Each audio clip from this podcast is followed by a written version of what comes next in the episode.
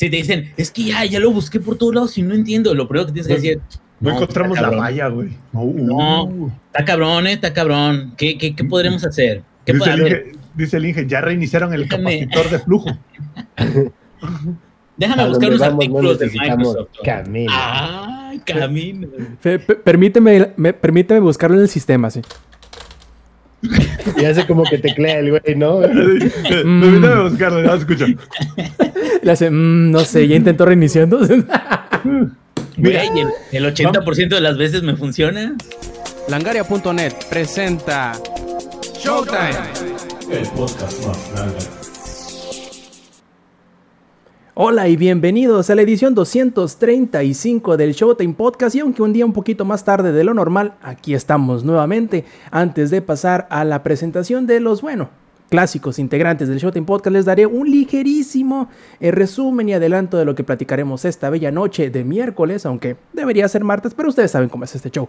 Antes de empezar con todo lo demás, vamos a ver eh, la serie de League of Legends en Netflix, el probable este, estreno de Elden Ring hasta mediados del próximo año, eh, la inesperada asociación entre Discord y PlayStation, la grabación de Valorant, que era del, del chat de voz, la salida de Konami del E3 de este año, entre otras cosas. Además, también hablaremos de Monster Hunter Rise una vez más. Hablaremos de Mask Maker, de Disco Elysium y también de Outriders. Ahora sí, amigos, empecemos con las presentaciones. Ingenierillo, el dueño y el, el ghosting más rápido de este lado del universo. ¿Cómo estás, carnal? Bien cansado, pero bien. Hasta eso como ya lo había dicho, pero ya me estoy acostumbrando a estar como árbol, de pie, pero muerto por dentro.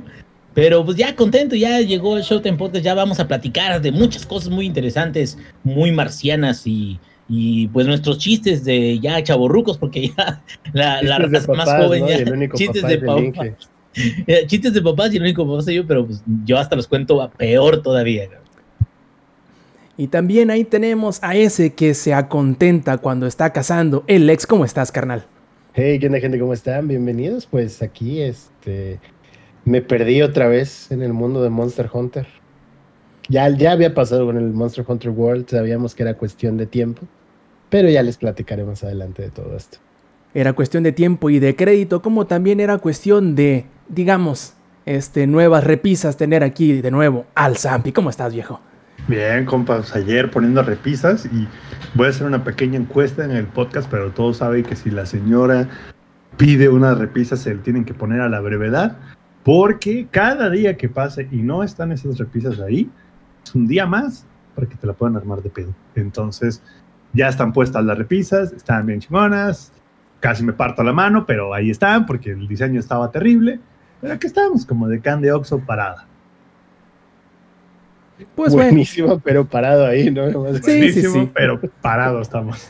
Ahora ya no más falta ver qué tanto tiempo le toma a la Bokis hacerse la dueña de esas nuevas repisas. En fin, empecemos amigos ahora sí con la, eh, la primera noticia, pero antes de les recuerdo que si quieren participar en la grabación en vivo del Showtime Podcast lo pueden hacer todos los martes a través de twitch.tv diagonal langaria, donde más digo a qué horas más que a las 8 y media de la noche, hora de la CDMX. Empecemos. Lex, ¿estás emocionado? Habrá una serie de League of Legends en Netflix. ¿Qué te parece? Es, a ver, güey, es como League of Legends, ya tomaste mi salud mental. Hace siete años cuando empecé a jugar en temporada 3. No hay pedo, güey, ya.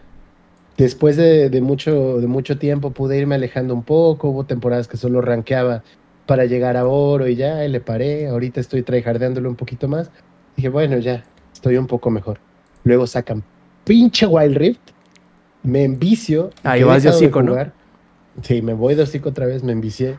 E-, eres el, eres el, TikTok, güey, de que agarran la tarjeta y le pegan en la mesa, güey. Ah, así de cuenta, güey. le, pegan patadas al celular, güey, así yo con el Ahorita estoy en plata 3, no he jugado mucho, entonces yo creo que lo voy a subir a oro y ahí lo voy a dejar.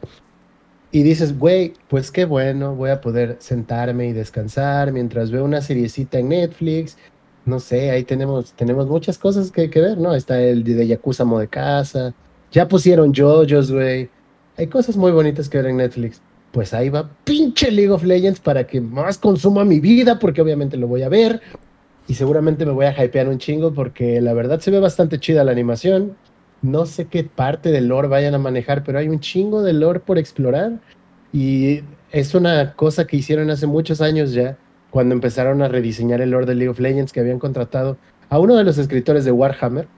Entonces, mucho de este lore de LOL realmente se quedó como en el, "Eh, pues ahí está, o sea, que lo liken lo quiera y bla, bla, bla. Pero, pues lo están haciendo más digerible para un montón de personas que no gustan de la lectura y esto no tiene nada de malo. Habemos a quienes nos gusta leer, como el Rob y el Inge, otros que lo abandonamos ya, como yo, que tengo muchas cosas pendientes por leer en mi librero y otras cosas que me han recomendado. Pero para la banda que nomás no le late, está la serie. Y aunque te guste leer y te sepas el lore, güey, es como cuando animan un manga. Es, ¿sabes qué va a pasar? Como en mi caso personal con, con el tren infinito de Kimetsu no Yaiba, yo ya sabía qué iba a pasar. No les vamos a decir para no spoilerles, pero yo ya sabía qué iba a pasar. Y cuando lo veo animado es como de, "Ah, oh por Dios, esto se ve aún más chingón. Entonces va a suceder algo muy similar a esto. Muchas historias que vale la pena ver animadas, vamos a poder disfrutarlas. No sé todavía qué formato vaya a ser, no sé si va a ser una serie tal cual, o van a hacer algo como con Halo Legends. ¿Sí se acuerdan de Halo Legends? Claro, güey, es obra Una de joya. arte, güey. Alto una arte, güey. güey. Si no lo han visto, dense una vuelta. Creo que sigue en Netflix, ¿verdad? Creo que está en Netflix Halo Así Legends. que dense una vuelta porque es alto arte, güey. Puta, es, es una chulada Halo Legends y no sé si van a hacer algo similar con, con esta animación de League of Legends. Si lo hacen serie, qué chingón. Si lo hacen como pedazos de lore, igual como en capítulos autoconclusivos, o que vayan a darte para más como lo hizo, por ejemplo, Love, Dead and Robots, igual de Netflix. Igual es un formato que puede funcionar porque hay muchísimas cosas que explorar. Hay como 200 campeones y cómo se van a juntar todos, igual sería como, como un pedo, ¿no? Pero el formato que sea, lo, el pequeño teaser que salió de 24 segundos, sí lo vi y fue como de hijos de perra, güey, ya también van a consumir mi alma aquí en Netflix. Así que Tomen mi dinero. Toma mi dinero Netflix otra vez. ¿Qué Otra vez. Oye, yo, yo me puse a pensar, a ver, en Netflix ya hay una serie de Dota. Va a haber una serie de League of Legends. ¿Y la de Heroes of the Storm para cuándo? A ver, tío Netflix, ponte riata. Ponte riata. No, estaría chido, ¿no? Con la, con la, con la, digamos, la calidad de la animación que por lo general tiene Blizzard, ¿no? Estaría... Hombre, antes se filtran las nudes del Inge a que Blizzard le tire un pedo a Hotz. Ah, que eso, que eso no, no, no es que sea muy difícil, ¿no? Lo de Heroes of the Storm, sí, que le vuelvan a dar mantenimiento a Heroes of the Storm, ya es más difícil que se filtren las notes del Inge. Afortunadamente, este, pues nada más las tenemos nosotros y su esposo. Afortunadamente, güey, porque si no sería un problema de salud, güey. mental, de salud mental para todos los que las vieran. Entonces, sí, güey. Así es, pero sí, o sea, algo que Blizzard debió hacer ya hace tiempo. O sea, con la calidad de animación que de por sí tiene Blizzard, ya pudieron haber hecho algo muy chingón. No digo que la película que salió no esté chida, pero pues era un live action. Con mucho CGI, obviamente, era, era obvio. Pero una serie de animación de con el lore de Warcraft, o el, agarra la franquicia que quieras. O de Diablo, que se supone... Hay un rumor por ahí que se supone que le están, este, trabajando ya. Se supone. Es- es- dale, güey. Ya le quitaste todo a Heroes of the Storm. Y ven cómo siempre terminamos hablando de cómo nos quitaron las esperanzas y sueños del competitivo a Heroes of the Storm. Ahí Así vamos pasa. otra vez. Así- pero mira, Ya le A ver, pero ahí va. Ya le quitaste todo a Heroes, güey. Y se lo vas a dar todo a Overwatch. Haz una serie de Overwatch. bueno, Te sí. juro que va a vender un chingo. Oye, sí cierto, no- no lo agregué en el guion, pero sería como una nota al margen aquí. Supuestamente, este, todos los juegos acumulados en cuanto a, a Battle.net, que perdieron un aproximado de 9 millones de usuarios al mes durante el año pasado. Ahí nomás.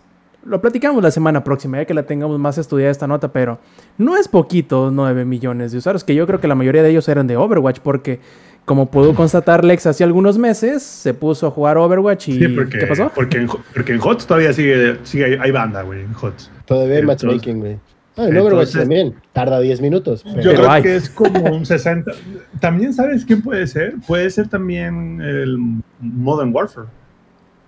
Hay mucha gente que estuvo muy poco contenta, me incluyo, con el Cold War y dijeron, ahí se ven en cuanto hicieron como esta mezcla rara en la que si tú tienes Modern Warfare no aparece ya Modern Warfare, simplemente aparece Warzone y al parecer Modern Warfare nunca, nunca existió, ¿verdad?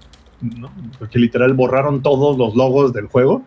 Entonces, entre la gente que se fueron del, del Modern Warfare, la gente que se fue de Overwatch, la gente que probablemente se fue del, del WoW, pues está cañón, compa. Está, está recio, güey. Macizo. Pero bueno, ese es tema para el próximo podcast, supóngome yo. Lo que no es tema para el próximo podcast, sino de este, es el siguiente ingenierillo para oreja. Dicen por ahí que el próximo juego de uno de tus desarrolladores favoritos, From Software, no saldrá todo lo que resta de este año fiscal.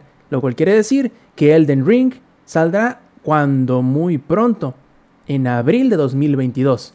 Y de ahí para adelante, ¿no? Quién sabe, a lo mejor tardan incluso hasta 2023.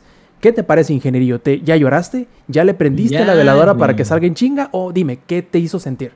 No, ya perdí la esperanza de vivir ya. Porque fíjate que.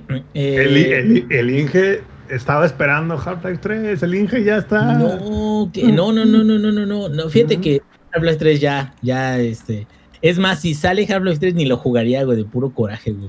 Todos No, estos años. Aparte, aparte, creo que ya quedó claro. Va a salir en VR tu Half-Life 3. Sí, sí. Bueno, por ejemplo, prácticamente, bueno, técnicamente, Alex es Half-Life 3, güey. Técnicamente. Bueno, la precuela de toda la historia, pero técnicamente es el siguiente juego de, de Half-Life, ¿no?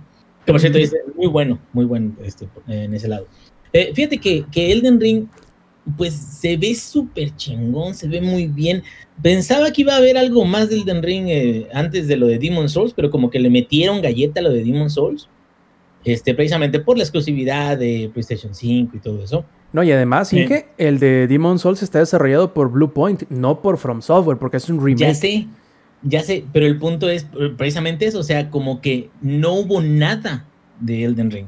O sea, como que dijeron, espérate, espérate, esto es de parte de la saga, métele ahorita los kilos, mercadotecnia, métele todo eso a, a eso. Dicen, Elden Ring no existe, son los papás. Es algo así como, no quiero decir una, una mentira, una este, ridiculez, pero estoy casi llegando a pensar de que es casi como Overwatch 2. Ah, Bueno, Es no, un meme.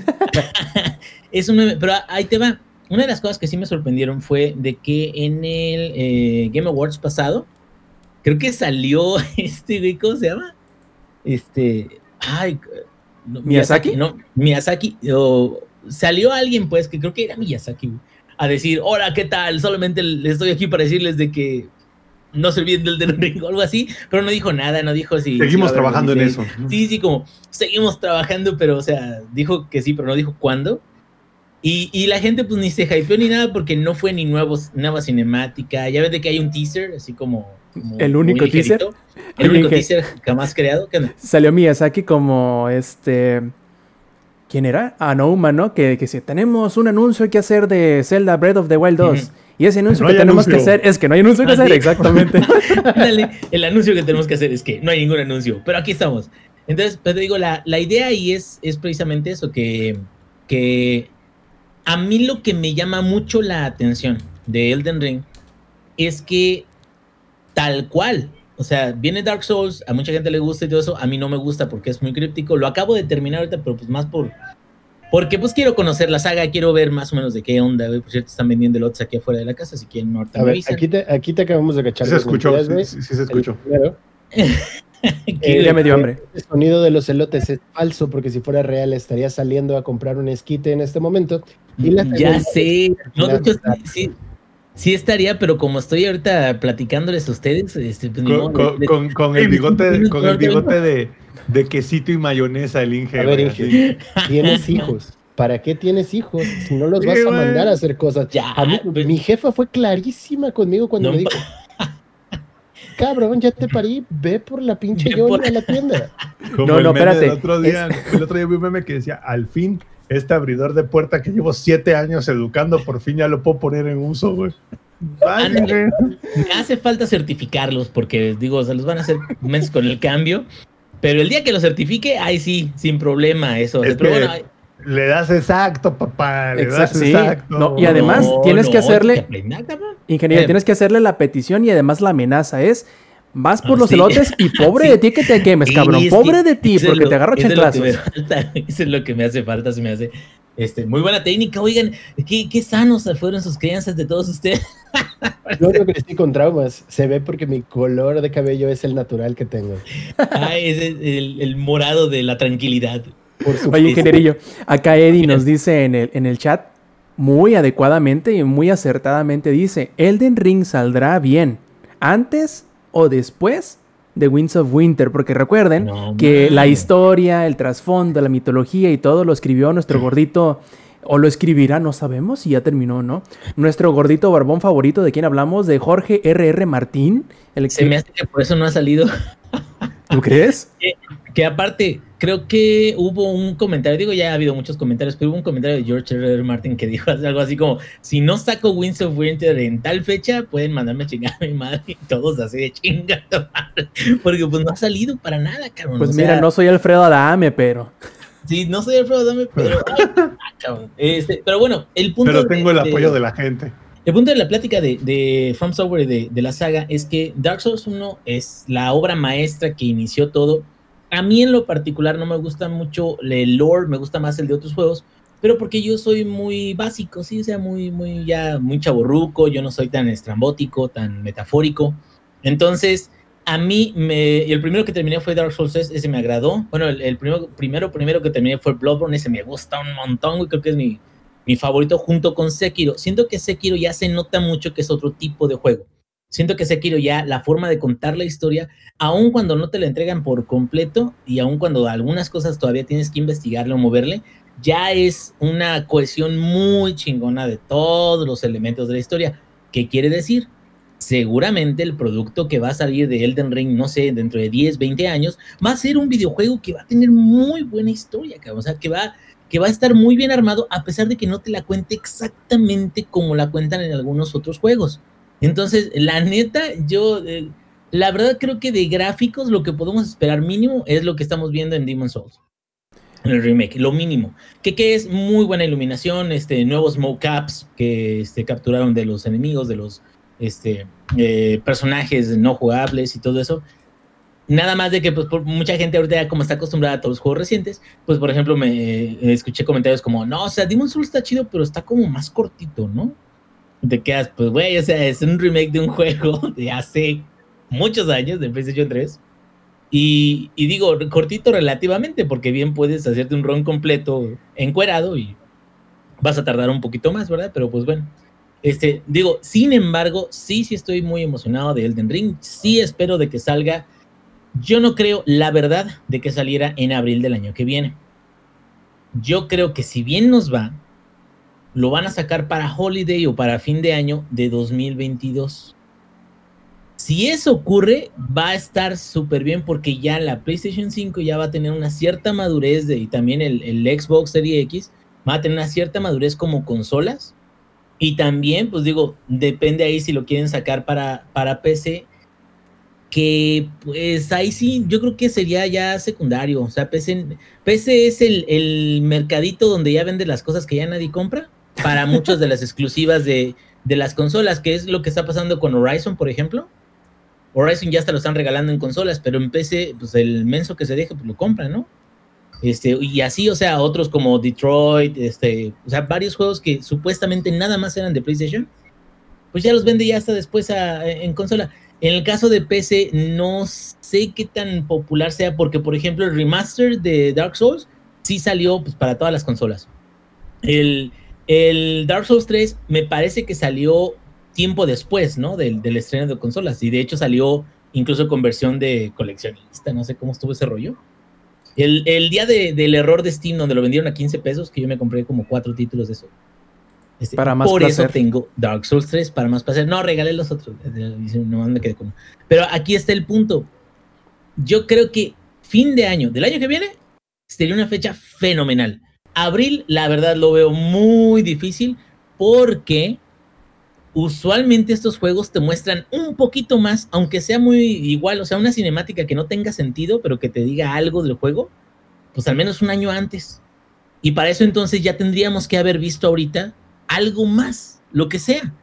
y bueno, hay muchas cosas que dicen, se liqueó algo que es nada más para los, los este, empleados internos del juego y todo, pero pues realmente no es nada oficial. O sea, lo oficial tal cual debería de empezar a hacer que el hype creciera, porque hasta eso, eso sí le reconozco a los juegos de Miyazaki.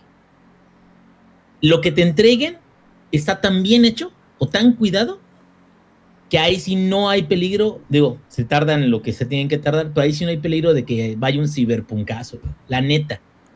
O sea, ahí sí, sí, de, sí habrá algún glitch que otro, pero realmente los juegos son muy, muy, pero muy sólidos.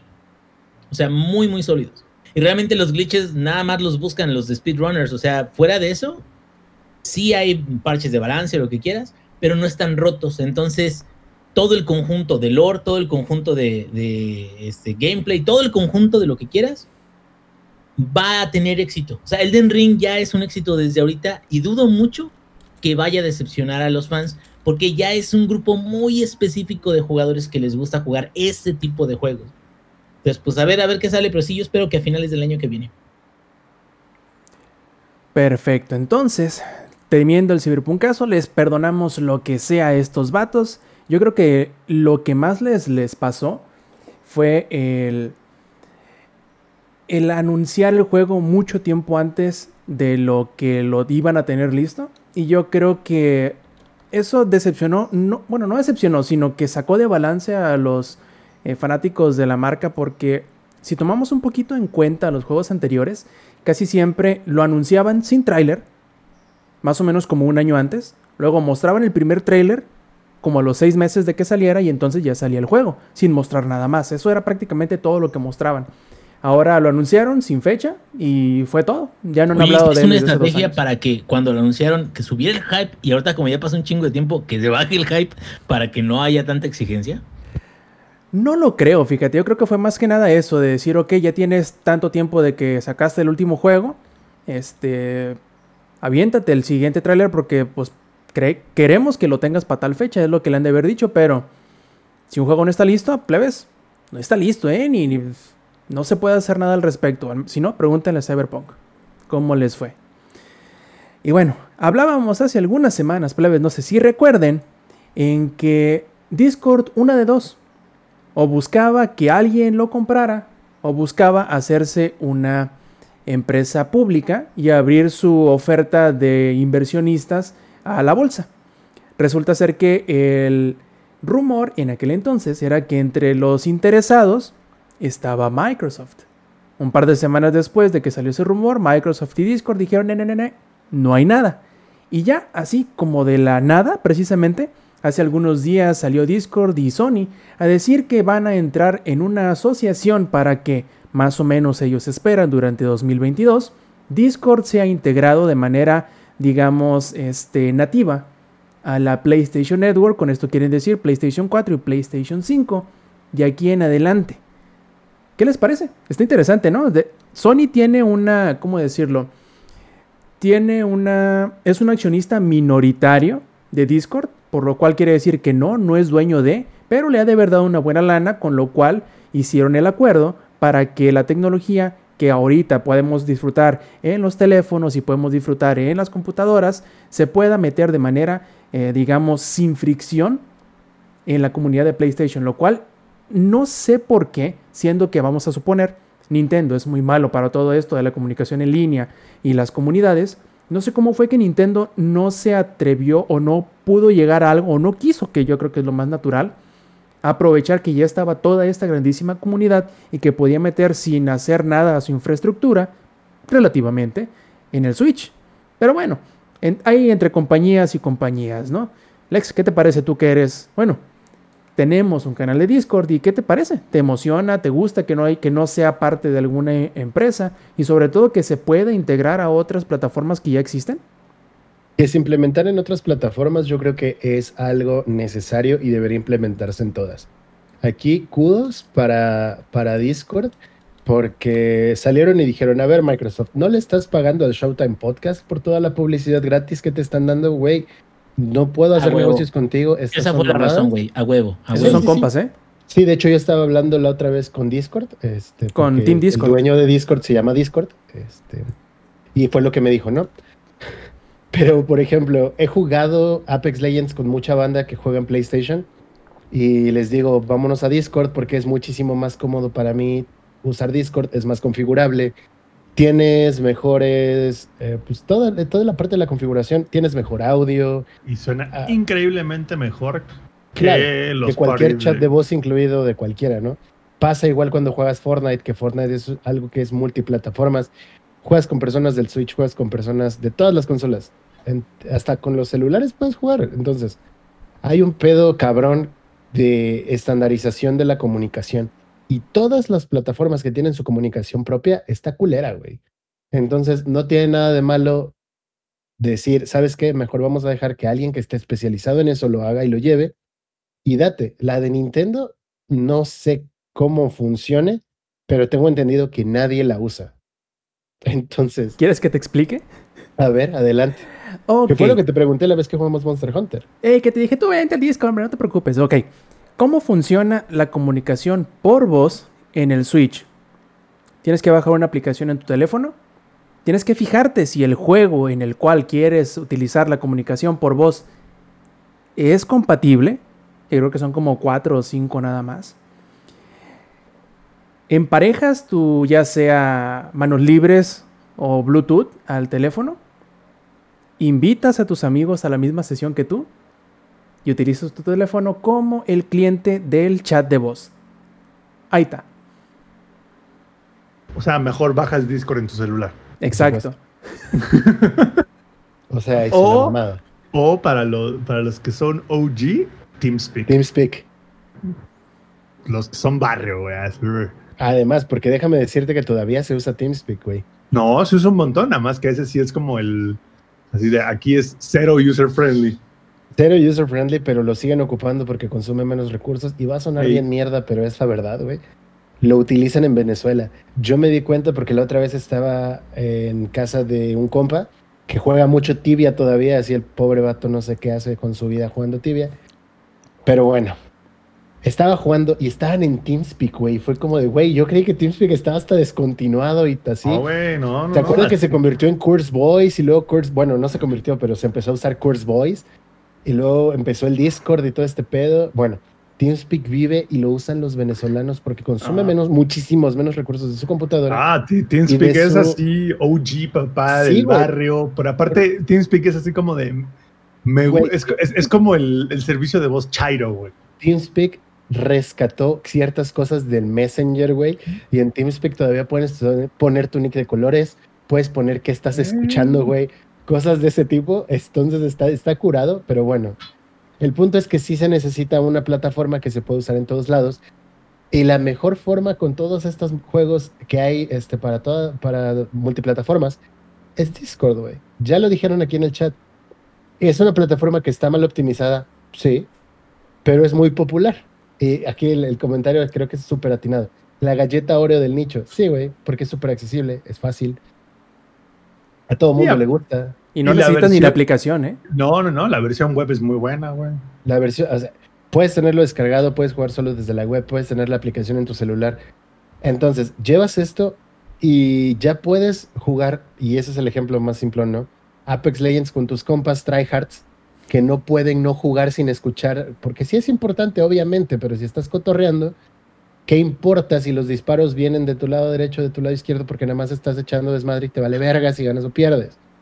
Pero cuando juegas con tus amigos tryhards y tienes que irte tú al chat de voz del juego, y luego que son eh, específicamente para Apex, son los servidores de EA, y a veces escucha y a veces no, y entonces configura y abre y vuelve a abrir. Y a veces parece siempre- que te están hablando desde un baño público, güey. Horrible, güey. Y siempre te dicen, es que tú juegas en PC.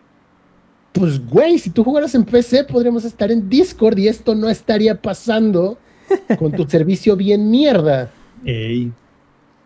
Pero Porque bueno, aparte, el, el único que medio lo solucionó, medio, es Microsoft, porque ya ves que puedes hacer party en Xbox con la gente de PC. ajá. Si bajas la app en PC de Que Xbox. también está culerón el Pero está culerón, güey. Se escucha, se escucha bajísimo, güey. Así se escucha así como.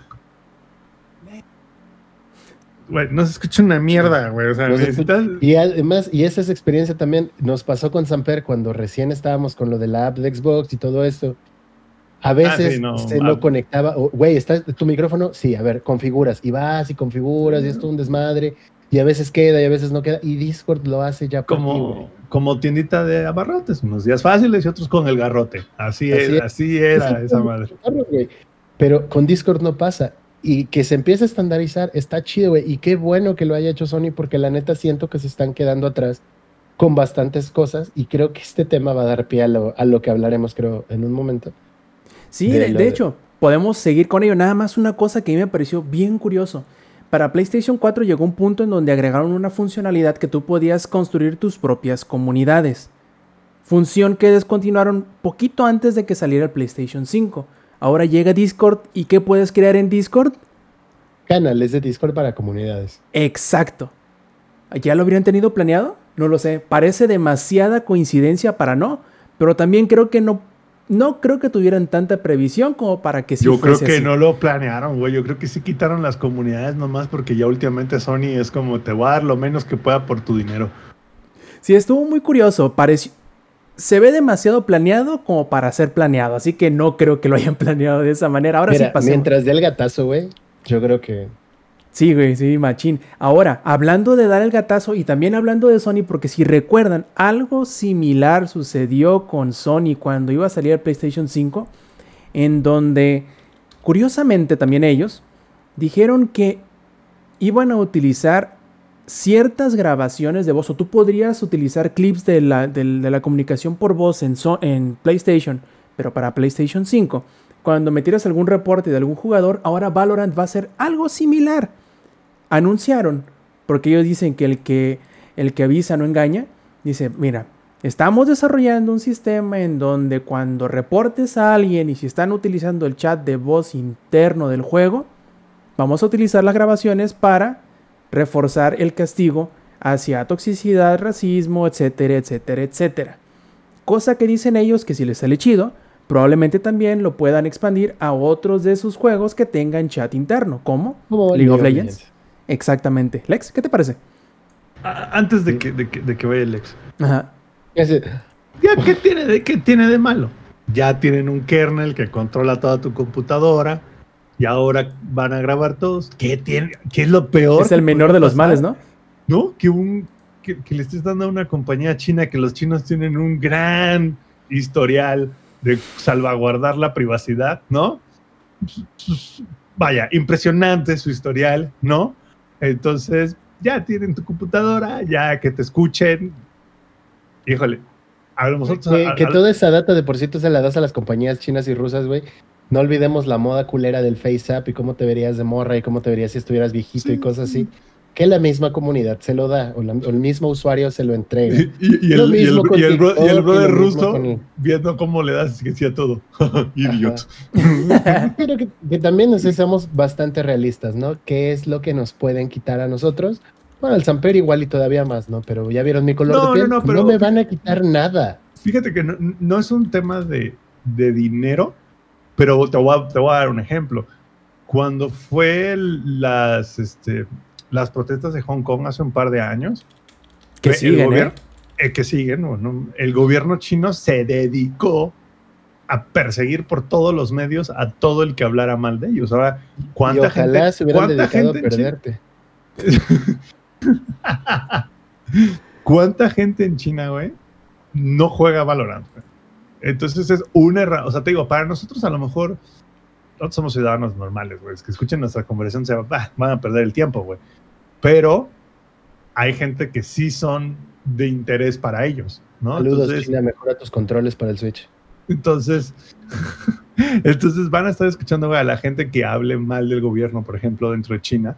O, tan sencillo, habrá personal, por ejemplo, de alto interés estadounidense que juegue Valorant, güey.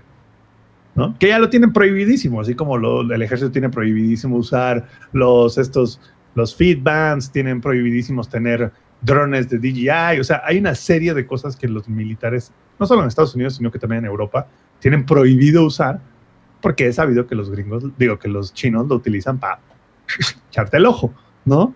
Entonces, para nosotros es como de, eh, ok, pues, eh, que escuchen igual, eh, pura pendejada van a, van a escuchar, ¿no? Pero, híjole, sí, sí, sí, sí preocupa, güey, ¿no? O sea, porque Sí, no, claro. el, el kernel, sobre todo porque ya es, ya tienen historial. El, no sé si se acuerdan, pero el kernel de Valorant, el que es el anti-cheat, es un kernel de nivel cero, güey. O sea, es un kernel que tiene acceso total a tu sistema. O sea, literal, es un kernel que si el día de mañana alguien en el gobierno chino llega y dice, güey, necesitamos meterle a todo el que tenga instalado Valorant un backdoor para ver todos sus archivos, lo pueden hacer. Y ni te das cuenta, güey. Sí, acá dice Piero algo muy, muy importante. Dice, sigue hablando, idiota. Cada palabra te dará otro año más en la cárcel. Allá No, en sí es cierto. Siberia. a nosotros nos vale, ¿no? Y a nosotros no nos va a afectar. pero vamos a suponer que, que alguno de nosotros fuésemos un ciudadano chino. Para jugar en China tienes que jugar con el cliente de Tencent. Tienes que tener tu cuenta de Tencent, que tu cuenta tiene tu número de seguro social y tu número de seguro social es la identificación principal en China. Entonces, ahí sí está bien cabrón. Luego, para nosotros no importa, ¿no? Dicen los de Riot, miren, haremos el mejor uso que podamos responsablemente de su información y guardaremos esos pedacitos de conversación únicamente para los propósitos del reporte. Excepto Bueno, sí. cuando tengamos una orden judicial del gobierno chino. Excepto cuando sean ciudadanos de la República este, Popular de China. Está cabrón. Para nosotros no importa tanto, pero para aquellos carnales, está bien cabrón. Ahora sí, ¿cómo le puedes sacar la vuelta para todo esto que a lo mejor sí les... Hay gente que sí le preocupa, ¿no? Que dice, güey, a mí sí me preocupa mi, mi privacidad, ¿no? Bueno, no utilices el chat dentro del juego. Fácil. Quítale los permisos de que pueda acceder a tu, a tu micrófono. Juega Listo, solo viejo. con tus compas y utiliza otro sistema de comunicación. Así es. Ya con lo del kernel, bueno, ya está un poquito más difícil porque tienes que jugar sí o sí con el kernel prendido. Puede que reinicies el equipo, lo desactives mientras no juegas, pero mientras juegas Valorant, ahí está. Vamos a ver qué, qué termina siendo, qué termina resultando, porque como bien dice Zampi, el kernel de Valorant, cuando el anti-cheat, cuando recién empezó, se escucharon este, casos en donde hasta GPUs se quemaron, así que no sabemos qué repercusiones Lo, lo tener. importante de todo esto del sistema de reportes, que ya más allá de la privacidad, etcétera, etcétera, etcétera, para Facebook lo que se va 2. a implementar, Facebook 2, para lo que se va a implementar, No, estos es compas el dejan sistema de pendejo a Facebook. güey. muy cabrón, güey. Porque va lo- con lo del sistema de reportes, güey, y eso es muy importante. Al- algo bueno a Ah. lo mejor salga de ello, ¿no? Así que Es- aguas es a quien le dicen tu mamá. últimamente, que no, que no es, corrijo, no últimamente, durante todo el tiempo, hay algo que nosotros, cuatro personas que están en este panel hablando mamadas, nunca ha padecido, que es el acoso solamente porque, pues, somos vatos, ¿no? Y entonces, un vato te mienta la madre y otro, ah, chinga tu madre, es un manco de mierda y no sé qué, y pues ya no pasa nada, güey, te vas y sigues con tu vida. Pero el acoso hacia las mujeres está muy cabrón Sí, güey. y luego ves videos de cómo les hacen y de los que les dicen. Y es una mamada, güey. Imagínate que una morra va nada más para pasar, tratar de pasar el rato, divertirse, güey. Sea buena, sea mala, eso es irrelevante porque todos vamos con eso de tratar de divertirnos, seamos buenos o seamos malos. Y para darle ese un poquito más de nivel, empiezas a hablar por el chat de voz para dar fulano está entalado, eh, cosas de ese tipo. Entonces, pues está culero, güey, porque nada más por el simple hecho de que son chicas, las empiezan a acosar y eso está de la verga. Y todas esas conductas en todos los videojuegos y en todos lados debe desaparecer sí o sí, güey. Sí, empiecen esperemos que tenga buen, buen impacto en ese sentido, ¿no? Ya van a tener herramientas, porque vamos a suponer, como tú bien dices, Lex, nosotros nos comunicamos, vamos, por Discord, pero la única forma de cómo comunicarte con un, entre comillas, desconocido dentro del juego es con las Es herramientas de voz. dentro del mismo juego. Y va a ser más sencillo, entre comillas, hacer justicia en ese tipo de situaciones que esperemos que en realidad se dé, que baje to- la toxicidad o al menos que las personas que lo utilicen para esos fines se sientan un poquito más protegidos, un poquito más seguros, porque bueno, no va a hacer que la sensación esa de sentirte acosado se quite por completo, pero de menos van a tener una herramienta, van a tener un arma con la cual poderse defender hasta cierto punto de estas situaciones eh, que no deberían de darse, como bien dices. este ejemplo es el más latente y como el principal porque es, es, es un tema muy denso, la neta. O sea, todo este tema del machismo en todos lados está cabrón y deberíamos empezar a erradicarlo sí o sí. Y ya vamos a la parte de tu jugador promedio, no importa lo que seas, no importa cómo te identifiques y lo que sea. Llegas, juegas y tratas de pasártela bien. O llegas, juegas y tratas de ser competitivo. Pero todos tenemos días malos, güey. Todos tenemos malas partidas. A veces nos va mal. Y la podemos cagar. Es normal. Pasa en todos lados. No importa qué tan bueno seas. Estoy seguro que hasta el Samper ha tenido malas partidas del Call of Duty, aunque él diga que no. Porque es mamador. Pero todos tenemos malas partidas de vez en cuando. Güey, lo último que quieres es que te estén restregando en la cara que la estás cagando, güey. Es como de vato, ya entendí, güey.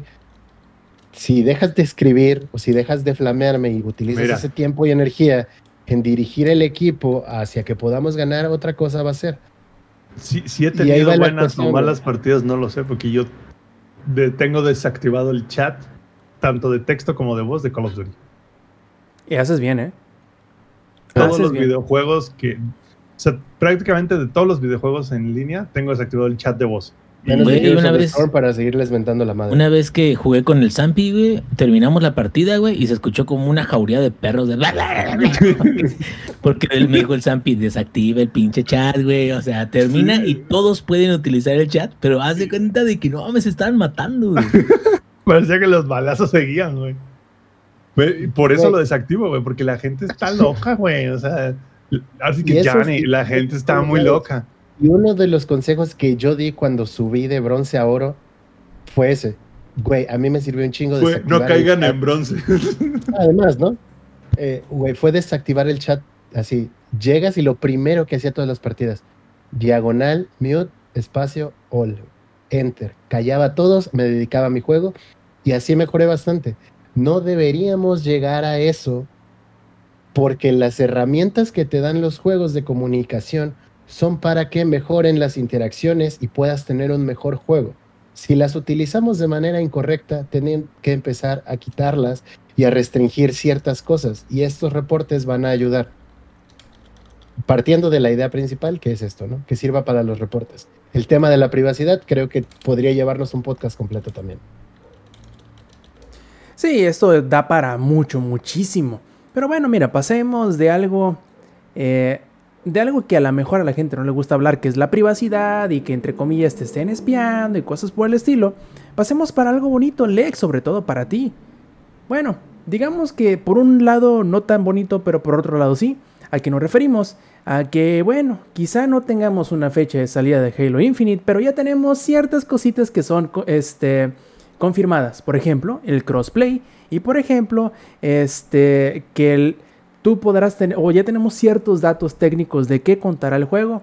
Ya no Yo no falta que nos digan por cuándo, ¿no? Yo tengo otros datos precisamente. A ver, Lex, cuéntanos, ¿qué nos dieron a entender o tú, Zampi? ¿Qué nos dieron a las novedades de este, de este nuevo Halo que, Que será, todavía no nuestra sale? nueva catedral, será nuestra nueva catedral, ¿sí o no, Lex?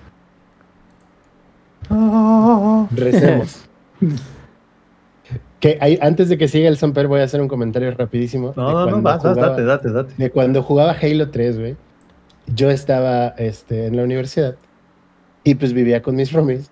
Entonces nos poníamos a jugar pi- pinches hasta la medianoche, pasada la medianoche jugábamos así un chingo, ¿no? Entonces teníamos la televisión en volumen alto y una vez la señora que se encargaba de, de cuidar el edificio dijo, oigan, ¿por qué se ponen a rezar a las 12 de la mañana? Y es como de, güey, ¿quién reza a las 2 de la mañana? Se escuchan cantos así, ya saben, ¿no? La pantalla de inicio de Halo 3, el, oh, oh, oh". Así que sí, es nuestra catedral. Nosotros le rezamos al Santo Master Chief, ¿A Santo Juanito qué? ¿117? el Santo Juanito. 117. ciento bonito. Que, así, que de hecho así se llama este mi, mi red de Wi-Fi, es S117, ¿no? Fue, no es mame, así es, esa es mi, mi red de Wi-Fi. Y Halo se lleva aquí. Aquí, Sí, aquí sí, se lleva. se lleva en el Cora, güey. O sea, sí se lleva en el Cora. Desde el punto de vista técnico, la neta sí se ve. Que vean que no es broma, güey. No, no creo que no se alcanza a ver. Ahí está. Para Clarito. que vean que. Sí, sí, sí, clarito. Desde el punto de vista técnico, lo que anunciaron es el wet dream de cualquiera, güey. Porque anunciaron cross-platform, multiplayer, abierto sin importar que si usas teclado, mouse o control, para las partidas sociales y para las partidas ranked cross-platform atado al input device. O sea, si tú vas a jugar ranked con control, solo te vas a encontrar gente con control. Si lo juegas con teclado y mouse, pura gente con teclado y mouse. Tú dirás, güey, excelente, empezamos bien, pero no se detuvieron ahí. Soporte nativo para ultra wide, que es así como de ¡ah! Yo que tengo un monitor ultra wide, se agradece porque hay muchos juegos que sí son ultra wide, pero lo que hacen es que ya como que la, la última partita del borde es más como un stretch, ¿no? No es como ultra wide nativo. Pero ellos anunciaron que el de ellos sí va a ser nativo. Entonces, la neta, la neta, bueno, y anunciaron, creo que eran como 10 o 15 cosas, no recuerdo bien, era una listota que de hecho se las puse ahí en el grupo, pero la neta, la neta, al, creo que, y, y no sé tú, Lex, creo que es la primera vez desde Halo 1 que Microsoft se está acordando de que Halo también sale en PC, güey. ¿Y sí? La neta. Porque el Master Chief Halo Collection, el Master Chief Collection, ah, el Halo 2 traía Games with Life, acuérdate. Esa madre nunca funcionó. Pero bueno, el Master Chief Collection le están echando ganitas, pero se nota que son juegos de consola que lo están tratando de llevar a la PC. Ahorita quieren hacerlo al revés. Quieren hacer un juego de PC que funcione en consolas y no simplemente estar adaptando de la, de la consola a la port. Exacto, en lugar del port. Eh, Va a estar increíble. Ojalá ya lo saquen pronto. Este, Pero no los hay prisa, Microsoft. Neta, no, no, no. to- tómense su tiempo, güey. Eso sí, Por todo favor, lo, Ya los, lo están nuevos, haciendo. los nuevos gráficos que, que pusieron están increíbles. Aquí tengo la lista de todo lo que anunciaron. Eh, van a haber juegos LAN, lo cual es una chulada y es el ADN de, de Halo. Es en la nostalgia. Sí, la nostalgia, güey. Eh, bueno, ya crossplay ya les platiqué. FOV hasta 120 grados. También para, también para consola, güey, que eso es importante por lo general. El a ver, Samper, yo no sé qué es lo que acabas de decir. ¿Puedes explicarlo, el por favor? field of view, o sea, qué tanto, ahora sí que qué tanto ves, ¿no? O sea, básicamente como qué tanto zoom tiene tu pantalla. Porque si le pones como que el field of view bien bajito, traes casi casi que el arma aquí, güey, así. Y el field of view de 120, pues se ve como que el arma más lejos y ves más como para los lados. Fíjate que eso yo casi no lo uso, pero como tengo el ultra wide, como que ya mm, uno compensa el otro, por así decirlo, ¿no? A ver, ¿qué más? Bueno, teclado y mouse para PC y consolas. O sea, las consolas van a poder jugar con teclado y mouse también, por si eres de esos ultra hardcore, ¿no? Eso está padre. Ah, bueno, que van a, vas a poder, este, va a haber, este, básicamente un slider para todos los gráficos que puedas imaginarte. Este, ya les dije soporte ultra wide. Este, eh, no, va, no va a tener límites de FPS, que eso es un problema del Master Chief Collection. Hay muchos juegos que, si los juegas a más de 60 FPS, seguramente Lex tú te has dado cuenta, sobre todo el, el 3 y el Reach, como que, ay cabrón, como que no. por sí el Master Chief Collection tiene un pedo eh, que luego te da stutter y no sabes ni por qué. O sea, de repente es, voy a stutterear y ya. pito. Mm, Y ahí se queda. Y algo bien padre, y está hasta, yo no sé por qué lo pusieron en lo último de, de todo lo que anunciaron, que es que vas a poder invitar gente a jugar Halo Infinite, independientemente de si están en Xbox Live, Discord o Steam, papá. O sea que si Eso, tú yo creo que eso, güey, para el crossplay es un punto muy No, importante. no, no, a- va a ser una chulada, güey. Sí, sí, sí, sí. O sea, tú, Porque tú- cabe mencionar, aquí viene la cuestión.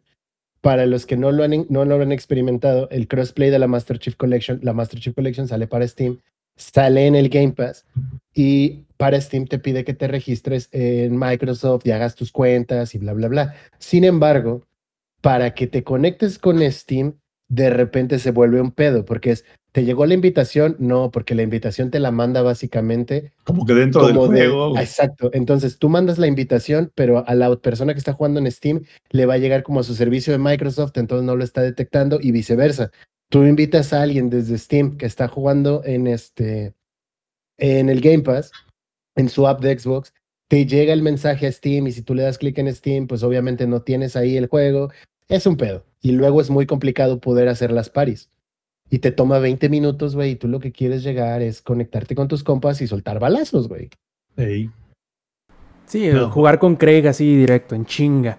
Sí, Una cosa que no sé si hemos dejado en claro, al menos en el caso de Halo, es que tendrá cross progression, que quiere decir que si estás jugando en el Xbox One y de repente te compras el Xbox Series X, vas a tener el mismo progreso, o si te pasas a la PC, vas a tener el mismo O si progreso. lo juegas en tu celular. Así es, mediante ¿Cómo se llama? ¿Xcloud? Se me olvida el nombre de tantos pinches este, productos que tienen. ajá, XXX. Exacto. Eh, no, y luego el nombre de las Ahí el ah, branding de nombre Microsoft la consolas. está cagando, ¿no? Pero Sí, Sí. no, no. Si hasta nosotros que le sabemos y comemos día sí, día no, estas cosas, imagínate quien no sepa. A final de cuentas está bien chido todas estas, eh, digamos, especificaciones técnicas que nos han dado del próximo Halo. Ahora nomás nos falta que, que llegue Papi Craig y nos diga, viejo, nos vemos tal fecha. Es lo único que hace falta. Esperemos que no les falle su estimado de que saldrá este año, ¿no? Sí, ¿no? Dijeron finales de 2021. Dijeron. Esperemos no te que... preocupes, Microsoft, neta. Si dices, güey, ¿sabes qué? No va a estar listo. No hay pedo. Tómate tu tiempo, güey. Microsoft evitó, e- evitó un Cyberpunk. Microsoft. Prefiero que nos entreguen un juego completo, aunque tome más tiempo, que fue lo mismo que dijimos con Cyberpunk, que es un gran juego al cual le salieron mal muchas cosas. No queremos que le pases a Halo porque de por sí mi, mi estabilidad mental depende de un hilo. Y Halo es una de esas, de esas fibras del hilo que todavía lo sostienen. Por favor, no la cagues. Es como, el, es como el hilo de, de- de- en Hércules, güey. Ya sabes, del el que corta la, de las la- la- brujas, güey, las así. brujas, güey. Así, así la estabili- estabilidad Así emocional. las de- veces que ha pasado, ex. fin, lo, Y el lo forra fin, Monster Hunter, fin, Halo, güey. Sí, así. Halo, sí, exacto, sí, sí, sí. No, no te vuelves un héroe, pero. Sí, sí, Ve, sí. carnal. Aquí sí. Deberíamos dar gracias sí, No te vuelves en un héroe, sino un- en un Twitch Star, carnal. Aquí, mira. Aquí para nosotros. Ojalá. Bueno, y por último, plebes, por último, último, último, ¿se acuerdan? Hace unas dos, tres semanas en donde anunciaron que sí, que sí iba a haber un E3, aunque fuese digital este año, en donde nos extrañamos y nos sorprendimos cuando vimos entre los inmiscuidos de una primera instancia para participar en este E3 de 2021, encontramos a Konami. Dijimos, güey, ¿Konami sigue haciendo juegos? Parecía que sí. Nos emocionamos, dijimos, ¿volverá Silent Hill? ¿Volverá Contra? ¿Volverá Castlevania? Y creímos.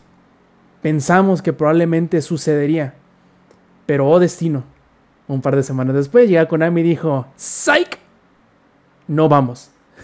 A final de cuentas dice el vato que no, que era pura cura y que en él.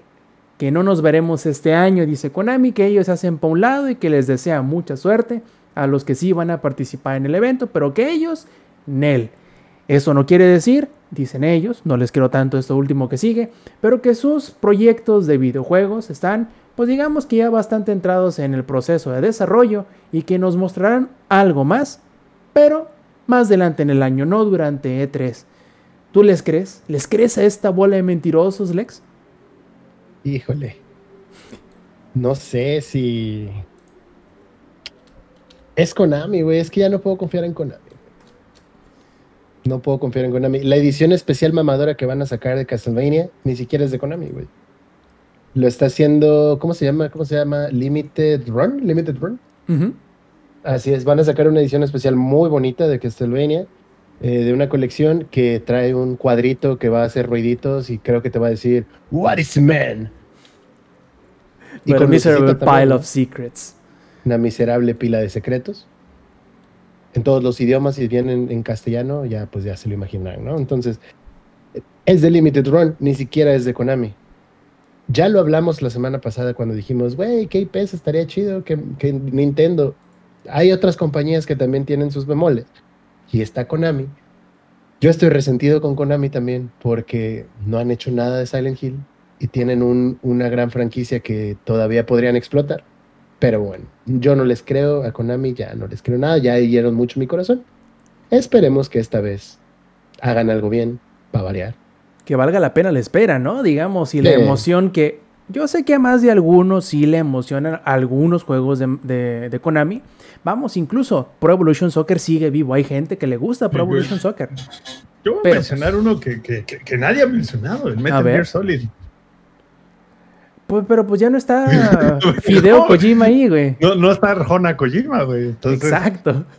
pe- Pero pues es como de la- lo último que sacaron fue el Metal Gear Survival, entonces. Y Eh. para los fans de Metal Gear no fue muy del agrado tampoco, ¿eh? No, No, pues nadie, ya. Entonces- agarraron la- las piezas de lo que había. de- ya ves como cuando te deja la mujer, ¿no? Que te deja así como que un zapato sin par y, y, este, un, un montoncito de maquillaje en el, en el lavamanos. No sé, por ahí la tapa del. del- del- No, no, no, ahí te va una lipstick. mejor. Ajá. Es como cuando se murió el Michael Jackson y agar- se pusieron a buscar todos los demos que habían tirado por ahí, así de a ver cómo le hacemos para sacar otro disco de este carnal.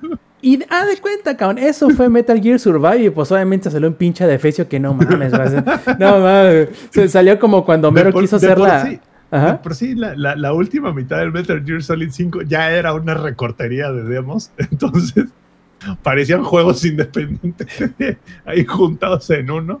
Por eso digo, que, que, que saquen el 6, aunque no esté nuestro querido Arjona Kojima, Arjojima, con- el- Arjojima. Arjojima, ¿no? como ya, lo, como ya lo, lo, lo- lo bautizaron acá en el chat. eh, pues, pues, que se, que se avienten, ¿no? Digo, a ver, ya tuvimos una pandemia. ¿Qué, qué es lo peor que podría suceder con su juego, güey? ¿No? O sea, ya, si la vamos a cagar, cágala bien. Ni modo que ya nunca más saquen nada. Lo Solo más que puede pasar, ajá, Que en este punto de la vida, güey, best case scenario es un apocalipsis zombie. O Sí, sea, sí están las, las especulaciones y las, las expectativas así de, de bajas están, güey, ¿sabes? sí, si el digo, mejor escenario es un apocalipsis zombie. El, el mejor escenario en México es que vuelva a caer otro meteorito en Yucatán, güey. Es lo- lo- no mames, güey, a, a este paso y con. y Pues como ya que nos cargue la verga a todos. Sí, sí, güey. ya, eso es como lo que, lo que, lo que nos queda. Pero pues ya, güey, que se animen a sacar el Metal Gear Solid 6. O sea, ¿o qué esperan? ¿Recontratar a, a Arjojima para Lo que les haga el pasar, 6? güey. No, está cabrón. Y Lo- aunque pasara, güey, de aquí a que salga, güey, ya nuestros hijos van a la universidad, güey. ¿Qué es lo peor que puede pasar? Mira, no pasa de que le salga como Homero, como cuando hizo la escopeta de maquillaje, o sea. No pasa que mates a los fans con esa chingadera de un Sí, escopetazo. ¿no? Güey, o sea, neta. Porque aparte, mm, no sé, o sea, no entiendo un poco a Kojima, creo que, digo, a Konami. No, ni a Kojima tampoco Ni a me Kojima cae. tampoco. No, ni lo intentes, carnal. No, no, no. Pero, por ejemplo, Nintendo, güey. Nintendo siendo com- compañía japonesa, mínimo le ha sabido exprimir hasta el último centavo sus IPs. No de la manera más eh, creativa, pero lo ha sabido hacer. Pero ahora tú me estás diciendo con Konami que todas tus IPs chidas eran un güey, ¿no? Porque también este Silent Hill, ese güey también estaba ahí involucrado. Entonces, del famosísimo el pro- proyecto PT o PT Project, Teaser, que era, iba a ser Silent Hills. y que a todo el mundo le gustó, que aparte incluso hay una versión en VR, by the way. Entonces, No, te meas, güey. Te meas. a, a lo que voy es que es como de, güey, se, te fue un güey y se te cayó todo el changarro. Es neta, güey. O sea, esta madre estaba peor agarrada que el gobierno de Salinas, güey. O sea, Están agarrados de Yu-Gi-Oh, güey. sí, sí, sí. O sea, güey, no puede ser que una empresa de miles de millones de dólares se seque de ideas tan cabrón. o sea, digo, el, el Resident Evil Village se ve bien. De hecho, ya está el demo en Steam, por si, así que por si alguno de ustedes se anima, yo no me animo. Eh, el, eh, o sea, ah, espérate, es Capcom, cabrón. ¿por qué no? Era, era justo lo que te iba a decir, pero ¿Por qué quería no que me- hablaras de las vampiras chichonas, güey. Sí, sí, Se sí, le ya- cruzaron los, los, Sí, los sí. chorros, ¿no? Ya estás como, como la nota que hicieron la otra vez, así. Sí, de- por eso lo pensé y dije, que, o sea, sí son Hubo- japoneses. hubo una nota. que hablaban de por qué en el tráiler de Mortal Kombat no había salido Chun-Li. Y en la misma nota le ponen, ya se dio cuenta la morra que escribió este pedo que Chun-Li no es de Mortal Kombat. Así ya ahorita. Así, güey. Como Me cuando quedé te gana la pasión, ¿no? Sí, sí, sí.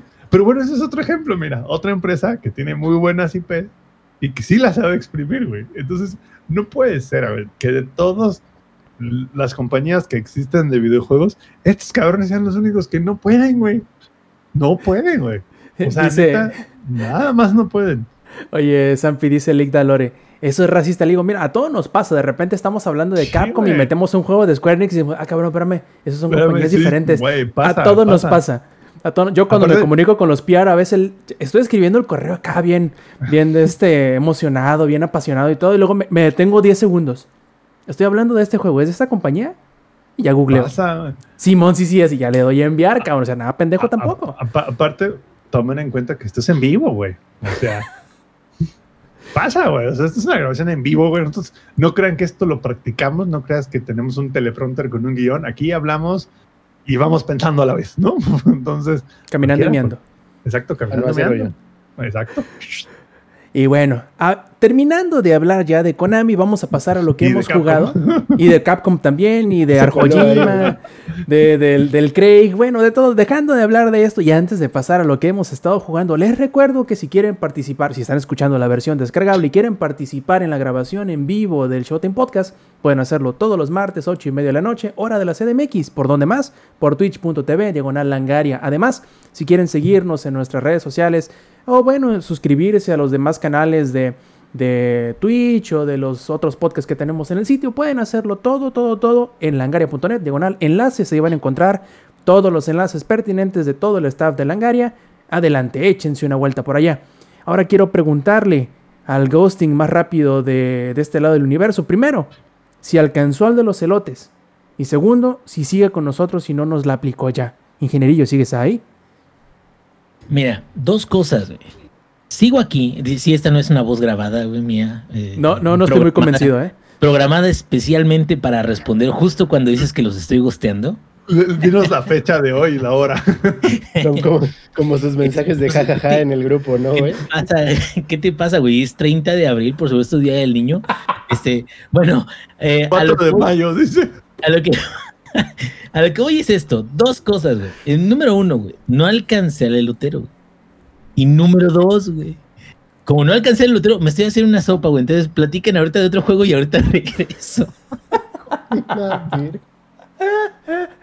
Bueno, íbamos a empezar Eh, hablando dije de... que esto era en vivo y que no había guion.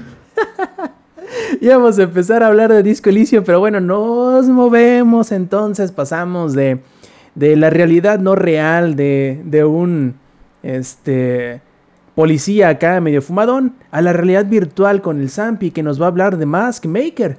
¿Cómo está ese juego, güey? Se ve bastante chido, pero no sé de qué va, cuéntame. O cuéntanos, bueno. mejor dicho. Por- pero antes que nada, nada más les voy a decir algo. Vamos a hablar de American Truck Simulator en VR. Nah, no es cierto. Ah, que se crean, amigos.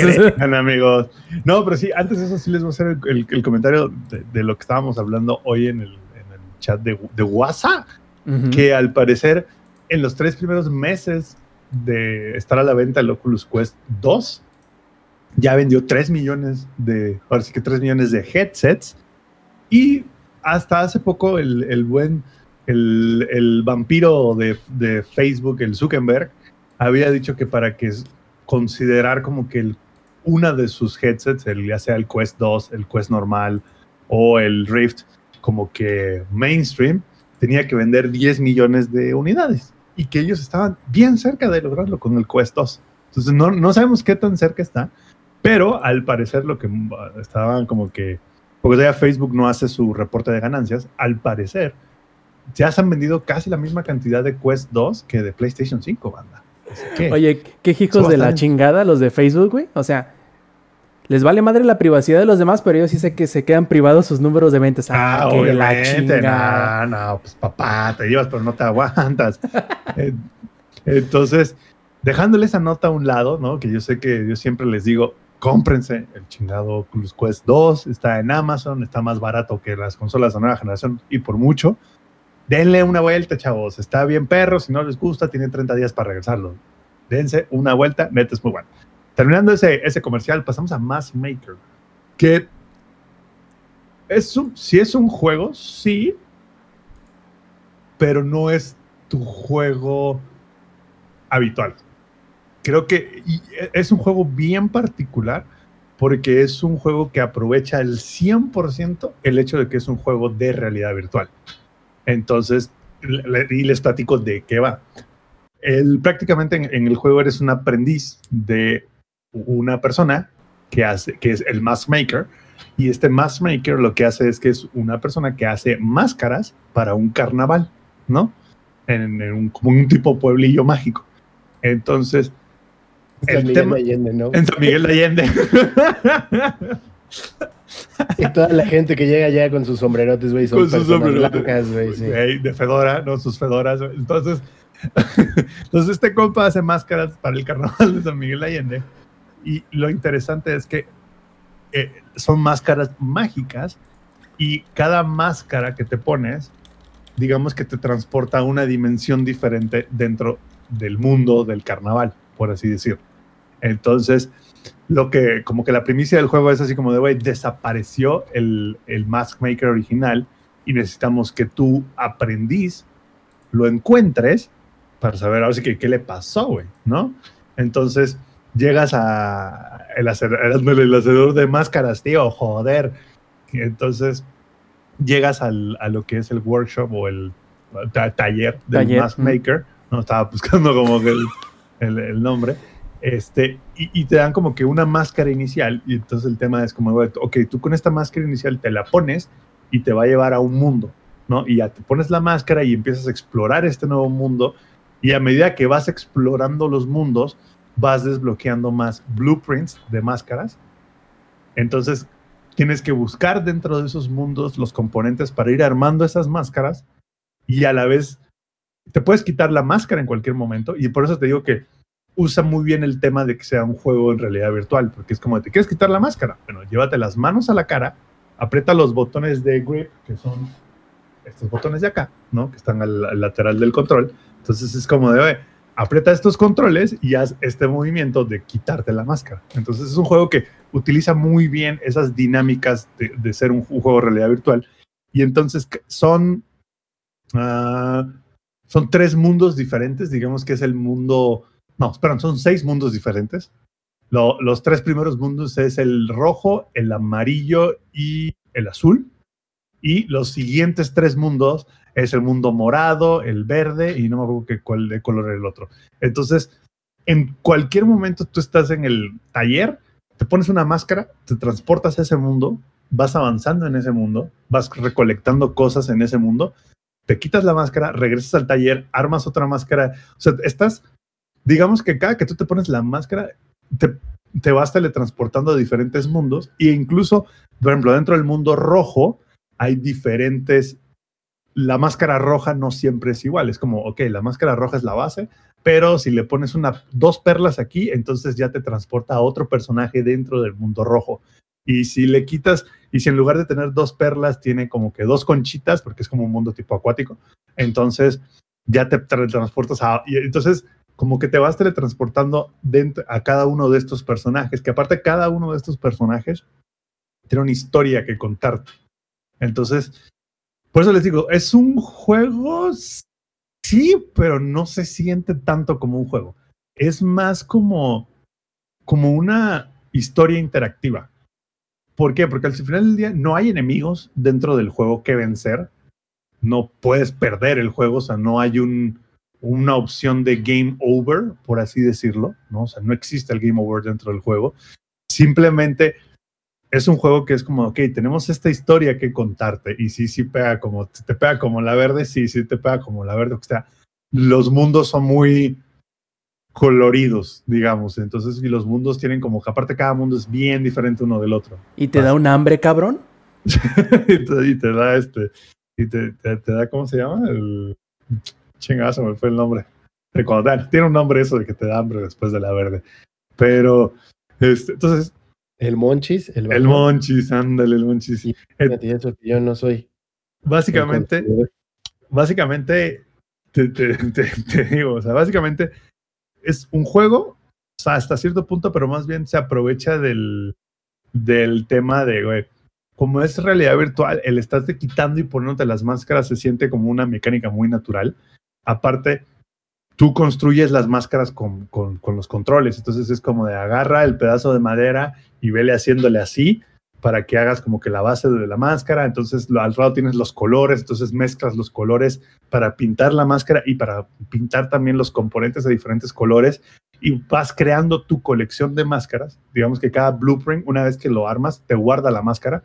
Entonces, la idea del juego es que al final tengas la colección completa y te digo, cada una de esas máscaras te va a llevar a un personaje diferente en uno de los reinos diferentes y te va contando una, cómo es que el Mask Maker obtuvo su poder, ¿no? De dónde viene su poder y también cómo es que tú te vas convirtiendo poco a poco en el nuevo Mask Maker.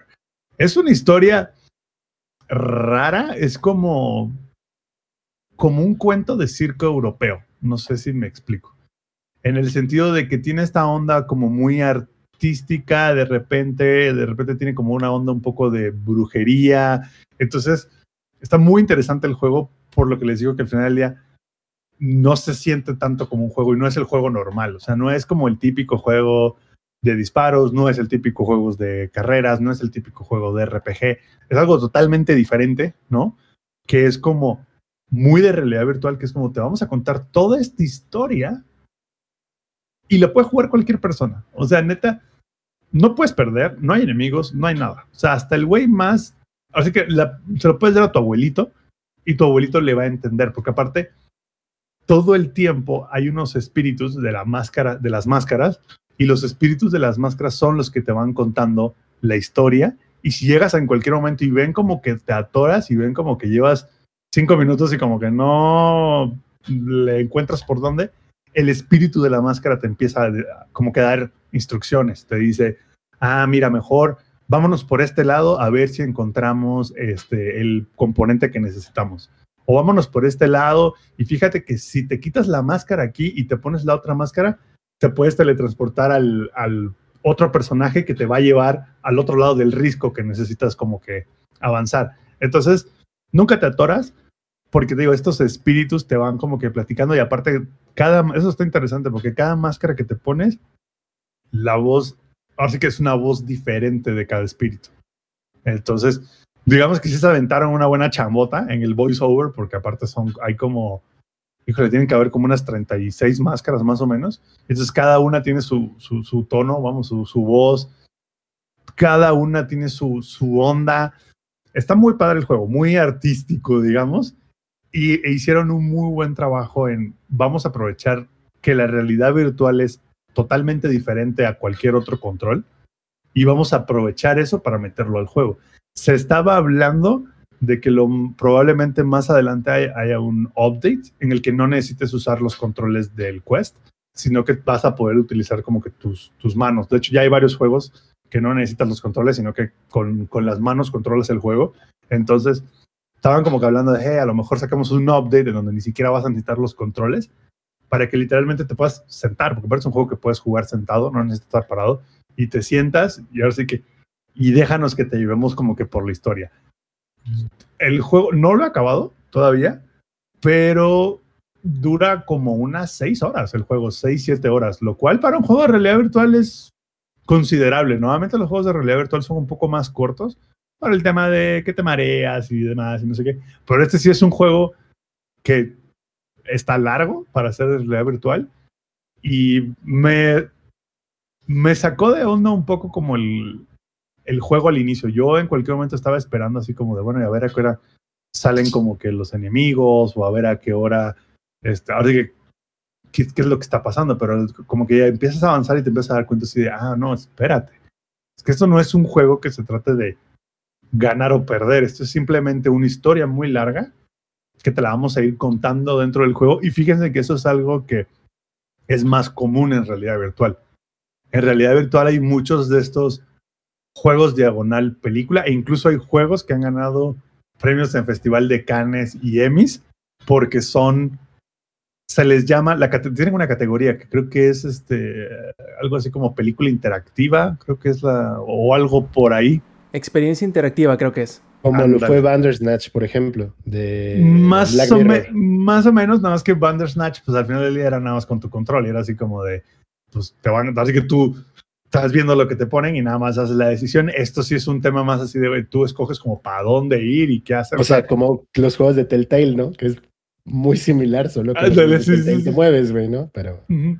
Sí, entonces, pero fíjate que al final del día en realidad virtual a los desarrolladores les desbloquea uno, un nivel más de inmersión que no lo tienes con un juego en tu monitor. Entonces, im- imagínate si de por sí de, de repente hay juegos que nosotros lo jugamos y decimos, güey, está bien padre el mundo, está bien bonita la cinemática y todo. Cuando lo llevas a realidad virtual, hay desarrolladores que, aparte se nota luego, luego, los desarrolladores que tienen como que muy buena calidad y los que apenas van como que agarrándole la onda.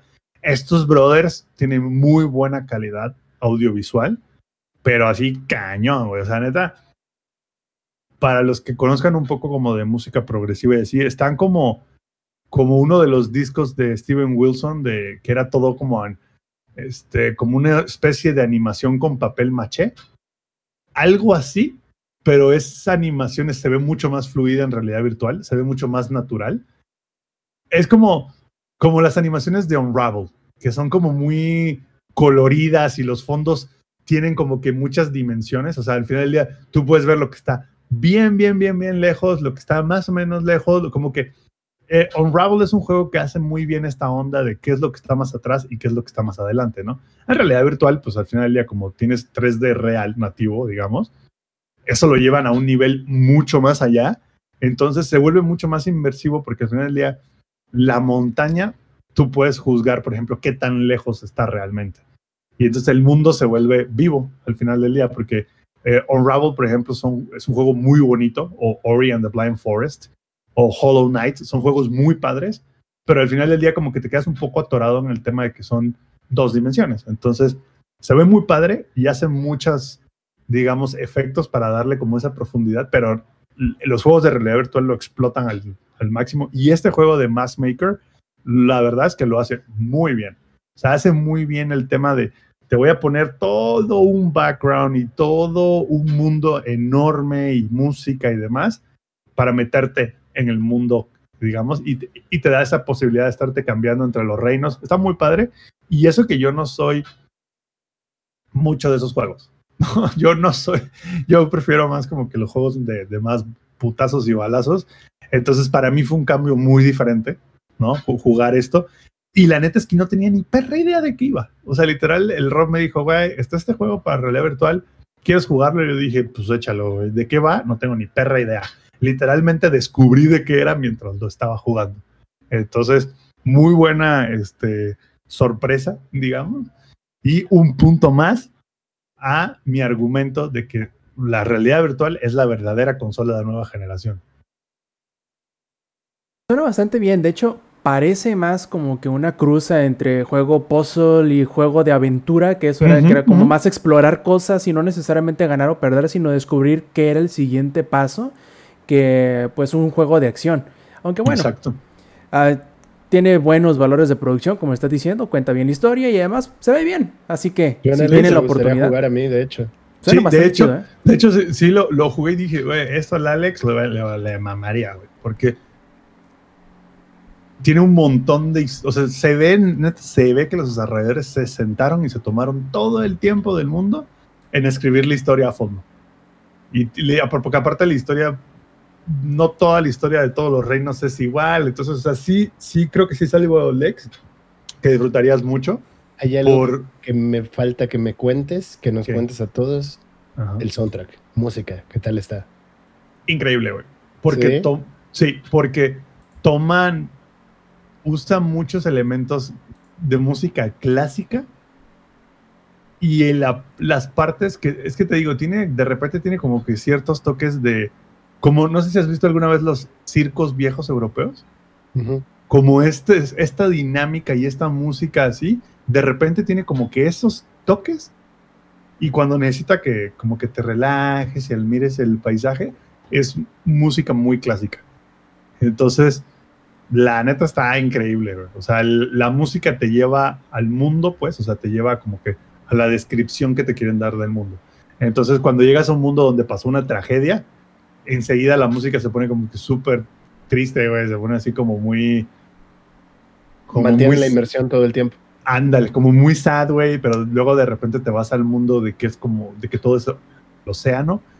Y sigue siendo música clásica, pero es una música clásica muy ligerita, güey, que va muy bien con el tema acuático. Entonces, o sea, la neta, la producción está perrísima, perrísima.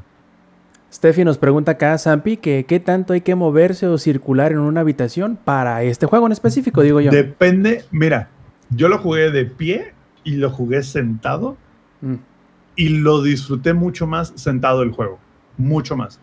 Porque al final del día, jugarlo de pie te cansas, y porque, sobre todo porque como no haces tan, o sea, no tienes que hacer movimientos rápidos, no tienes que esquivar enemigos y demás, estás, te vas a dar cuenta que vas a estar parado, literal, ¿no? La mayoría del tiempo, sin realmente moverte mucho. Entonces yo lo jugué parado y fue así como de, o sea, No, ándale muy shopping. Esa es una buena referencia. Este. Y ya te sientas y es como de, güey, sí, sentados la experiencia, porque aparte disfrutas más de todo el contenido que te está aventando el juego. Porque es un juego de te voy a estar aventando contenido y te voy a estar aventando historia y música y este, referencias visuales y demás para que lo disfrutes. Entonces es como de, güey, siéntate, relájate y ahí te vamos, ¿no? Así que vamos a contarte esta increíble historia. Entonces, para los que tengan su, su headset de, de realidad virtual, creo que está disponible también para el PlayStation VR, no estoy seguro, cabrón. Creo que sí. Sí, creo que sí. ¿no? Y eh, para PC está en la tienda de Oculus y también está en la tienda de Steam. Y de hecho en Steam está mucho más barato que en la tienda de Oculus. En Steam cuesta 186 pesos, güey. Lo cual es una ganga, güey, ¿no? O sea, literal es una super ganga. Entonces, ah, para los que tengan el headset de, de realidad virtual, se los súper recomiendo. Es un, un gran juego, la neta. Es de esos juegos de que te van a sacar de lo que siempre haces, ¿no? O sea, como que te van a sacar de, de lo que ya estás acostumbrado y te van a llevar a esta onda bien así de, güey, relájate, siéntate y disfruta. No es ese tipo de juego de realidad virtual donde estás brinca y tira y, y súbete y, y ahora sí que, que terminas sudando, cabrón. No, no es de esos juegos. Perfectísimo. Y bueno, ahora sí, ya que lo hemos tenido tan, pero tan calladito, vamos a pedirle al Inge que nos hable tres horas de Disco Elysium. Yo sé que va a haber más de alguna persona en donde se pregunte de qué va un juego que se llama Disco Elysium, porque digamos que no, no aporta nada que te dé una idea de qué pueda tratar. Por ejemplo, Max Maker, dijo, ah, pues trata de un güey que hace máscaras. Efectivamente. Ahora, ¿de qué va Disco Elysium? A ver, ingenierillo, déjate ir, carnal. De un Elysium donde les gustaba bailar mucho disco, güey. no, no es cierto. Y Matt Este- Damon los, los salvó todos. Ah, ¿te acuerdas de esa película Elysium? Está Muy buena, palomera, güey. palomera, palomera, güey, aparte la grabaron. Espérame, espérame. Es, es que antes de eso, nota cultural: la escena de la tierra jodidísima es Ecatepec. No Sí. es broma, güey. O Sí, sea, no, sí hace- se sabe. Sí, ahí lo los, gringos, güey. Sabe, güey. los gringos dijeron: ¿de dónde vamos a sacar un lugar tan culero que parezca, güey, como que la tierra en el futuro se los chingó un meteorito? Ecatepec. güey. No, cuando dice disco Elysium, güey, me imagino así un pinche crossover raro, güey, entre Elysium en Ecatepec y Footloose, güey. Ándale, güey. No, no, no, espérate, pero ahí te va. Eh, haz, de que, haz- haz de cuenta que tan, tan, tan, tan, tan, tan, tan. No, no, no, este. eh, vamos a empezar con esta plática acerca de Disco Elysium con, con una pequeña reflexión. O sea, realmente nosotros vivimos con estos conceptos constantes de utilizar la lógica, utilizar la retórica, tener una cierta percepción de las cosas conforme van pasando, sentir una eh, electroquímica en nuestro cuerpo cuando estamos emocionados por algo, eh, tener una cierta limitación de, de qué tanto dolor podemos, qué tanto umbral tenemos de dolor, eh, nuestra capacidad motriz, nuestra coordinación de mano-ojo, todas esas cosas son las cosas que nos hacen, digo, de una manera o de otra, comportarnos como nos comportamos o interpretar el mundo como lo hacemos. Eso quiere decir de que a lo mejor, a pesar de que eh, Lex y yo amamos Monster Hunter, él puede apreciar ciertas cosas y yo puedo apreciar otras diferentes.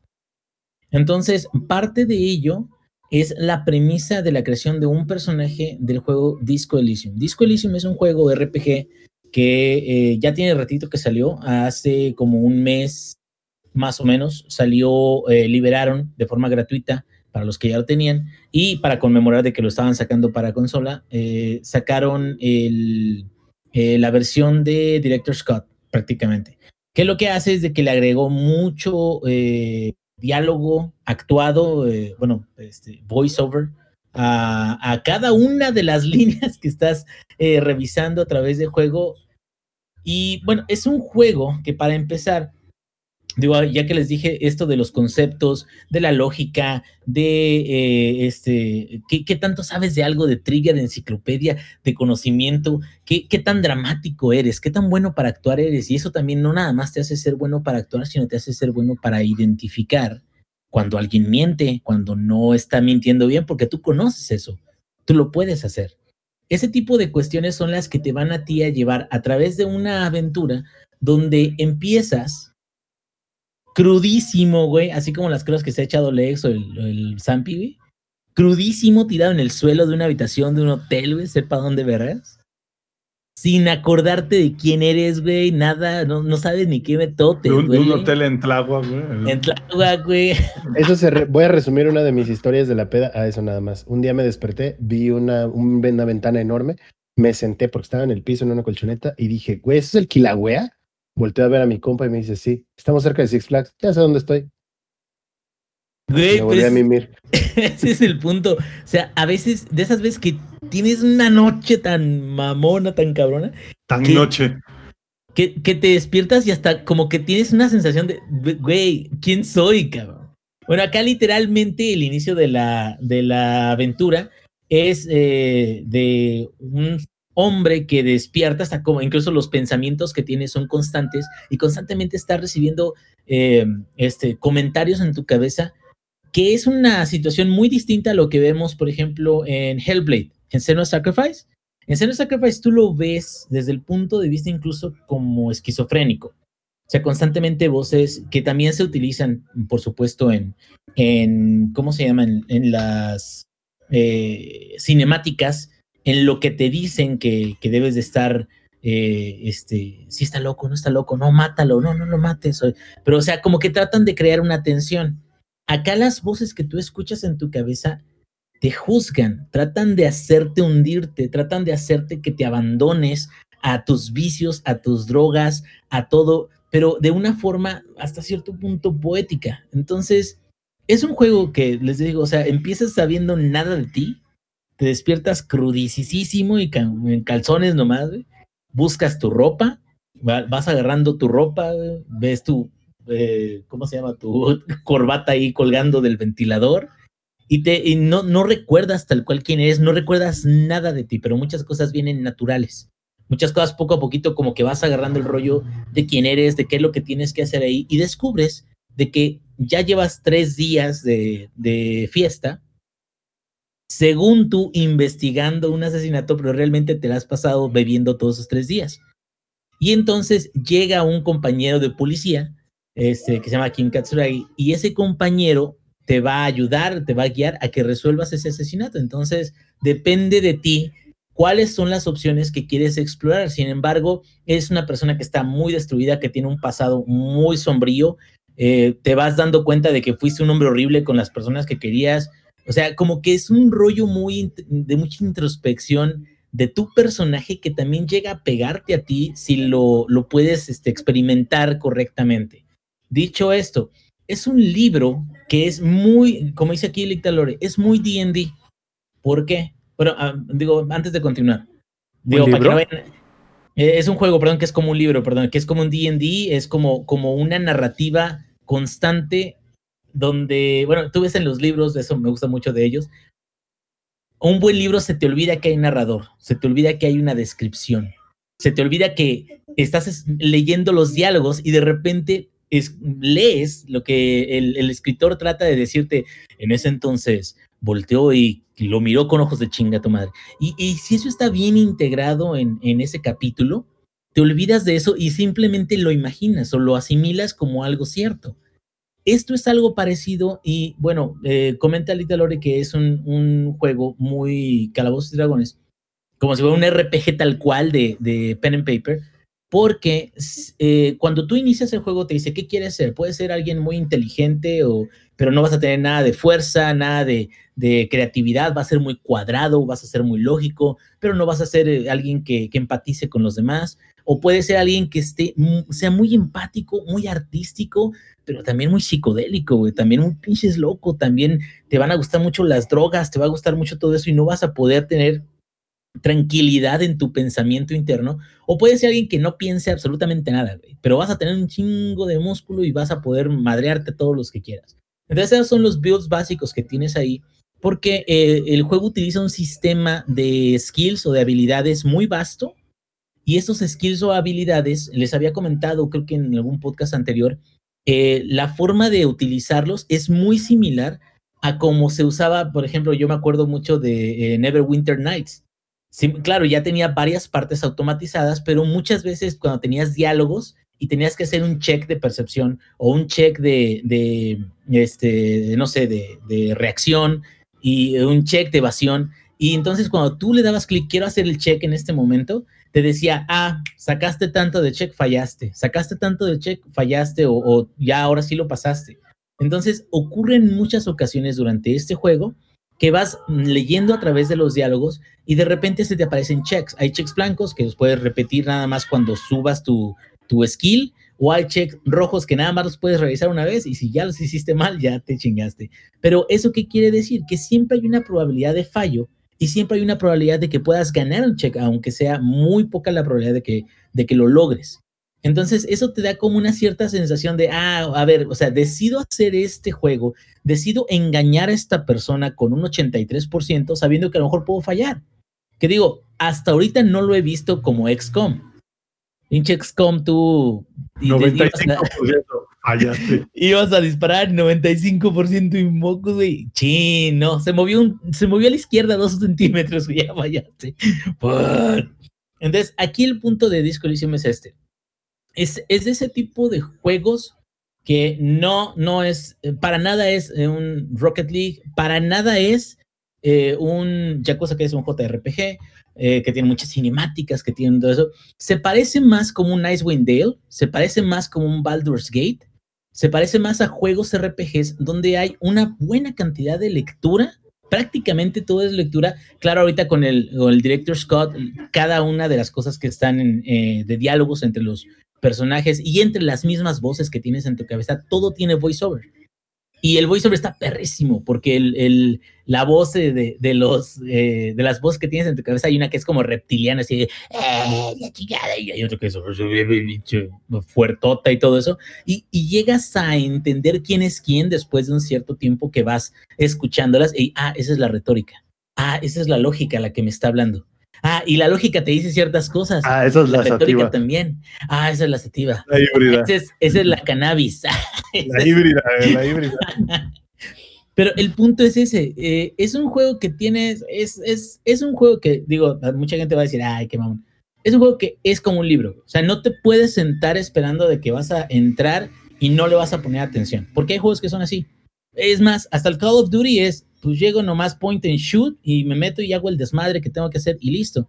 No, este juego para que realmente sea algo que, que puedas asimilar y que puedas disfrutar tal cual, es ponte a jugar y ponte a, incluso tratar de contestar como si tú fueras el personaje y vas a tener muchos momentos donde las voces de Harry, porque se llama Harry, bueno, lo descubres, eh, no es spoiler, eh, por cierto, se llama Harry, donde Harry, el, policía, eh, le contesta alguna de las voces o aprende algún tipo de pensamiento, porque esa es otra cosa. Tú puedes tratar de asimilar pensamientos, pero tienes que asimilarlos constantemente durante un cierto tiempo. Son como pequeños proyectitos, ¿sí?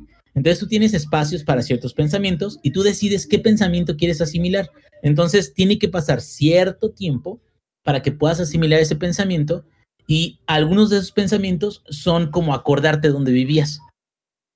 Entonces te dice, para acordarte dónde vivías tienes que pensar en esto por seis horas. Entonces tú lo pones y dices, bueno, quiero pensar en esto.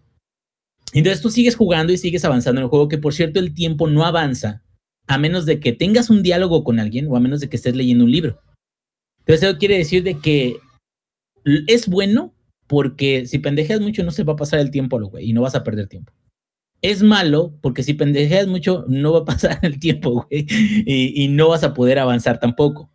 Entonces tienes que aprender, por ejemplo, que puedes leer un- una lista de casos, un librito que tengas, se va a ir avanzando el tiempo, pero fuera de eso es, es como realmente darte cuenta de que toda la aventura que tú tienes en realidad son dos aventuras principales. Una de ellas es el asesinato y lo que sucede en la ciudad de Martiniz, porque es hasta como media francesa, y otra es descubrir quién eres o si, si descubres quién eres, si quieres seguir siendo esa persona. Porque también tiene ese, ese tipo de sensación como y constantes diálogos de, es que yo era horrible, o sea, ¿cómo era esta persona? ¿Cómo, cómo, cómo dañé tanto a la gente que, que conocía? ¿Sabes qué? No, a chingazo, yo ya no quiero ser él. Y ese es un nuevo inicio que no sabes si vas a ser exitoso o no, pero constantemente incluso las voces te empiezan a decir, nah, vas a fallar, eres un tonto, eres un fracasado, no tienes amigos y todo, y todo eso te, te pega incluso anímicamente conforme lo vas jugando, no de una forma en la que te vayas a deprimir nada, sino simplemente para entender. Güey, o sea, neta, o sea, si yo me despertara ahí en pinches crudo y no supiera ni dónde estoy o quién soy, ¿me gustaría quién soy? O, me quedaría, ay, no, este, eh, es un pendejo, güey, ahora sí voy a ser bien locotrón o lo, no sé, o sea, son de ese tipo de cuestiones que, que muchas veces no te preguntas porque das por hecho que así es y así eres. Entonces, la experiencia de juego es una experiencia muy cuidada, muy buena para aquellos que gustan de RPGs. Es muy densa también, mucho. ¿Qué quiere decir? No cualquiera le va a gustar el juego. Y cuando lo empiecen a jugar, aun cuando lo intenten, va a haber ocasiones en las que te quedes atorado o en las que ya hayas hecho todos los checks que has podido y tienes rato y no sabes qué hacer. Entonces, pues no te queda otra más que avanzar el tiempo, por ejemplo, o buscar la manera de, de, de a lo mejor en internet ver algo y, y, eso le roba un poquito o le pierde un poquito porque si el ritmo del juego depende mucho de lo que tú hagas. Y al ser así, que el ritmo del juego dependa mucho de lo que tú hagas, uh, hay ocasiones en las que pierdes el rumbo de hacia dónde debes de ir, que eso es algo opuesto a lo que dijo Sampi de este juego que acabas de, de platicar, ¿no, Sampi? O sea, el Aquí juego que todo, acabas, todo el tiempo te están. todo el tiempo te dice, tienes que ir para este lado, tienes que hacer esto. ¿No? Y, y ese es el punto. Cuando no sabes qué hacer, ya también tenemos tanto tiempo jugando juegos que nos están diciendo qué tienes que hacer constantemente, que no es sencillo regresar a un juego donde tienes que averiguarlo, como los Adventure Games de antes, ¿no? ¿Se acuerdan de Day of the Tentacle? ¿Se acuerdan de los juegos de, de LucasArts, de, de, Manic Mansion y todo eso? De repente yo ya había recorrido todos los escenarios y ya había re recogido todos los ítems y no sabía qué hacer, cabrón. Tan sencillo. Zelda, güey. El, el, el, Zelda, ándale, los viejitos. No tenía, o sea, el juego nunca te decía que había que ir por tres piedras y que entonces, y nada, no, era así como de, pues, averígualo, ¿no? Chingale. Y Google había en aquella época. Y, y, bueno, digo, es, es de las cuestiones que también hay que hacer notar porque no, yo no recomendaría este juego a alguien que de plano no le guste Dungeons and Dragons o el tipo de, de juego o diálogos por, por checks de, de, skills. O yo no le recomendaría esto para personas que de plano no se pueden sentar con un libro o con un juego que requiera de mucha lectura porque de plano no les va, no les va a entrar por ningún lado. O sea, lo hermoso, lo bonito del juego es que leas, es que, es que entiendas quiénes son las voces en tu cabeza, es que entiendas que cómo vas a resolver ese crimen, que trates de ver de qué manera tu, tu personaje puede ser un tirano, güey. Aun cuando haya hecho cosas así muy gachas y que ahorita te des cuenta de que era un cabrón, tu personaje puede ser bien culerísimo también con las personas de, eh, con los NPCs, con todos los demás, puedes cometer hasta más crímenes de los que, de, de, los que hay en el juego tal cual, pero todo eso depende del enfoque que tú le quieras dar. Y creo que eso es un verdadero RPG. Y creo que eso es algo que por la, la ser amigables o el user friendly, ya muchos juegos tratan de alejarse de ese esfuerzo adicional que le representaría a muchos jugadores poder entrar en un juego de esta naturaleza. Güey porque o sea, prefieren mejor comodidad y, y, sesiones cortas, a lo mejor que le dediques dos horas a estar leyendo los diálogos y, y, y, viendo cómo reaccionan estos personajes, ¿no? No, no es un juego para nuestro expresidente, entonces. No, ese güey, yo creo no pasa ni de la primera escena, güey.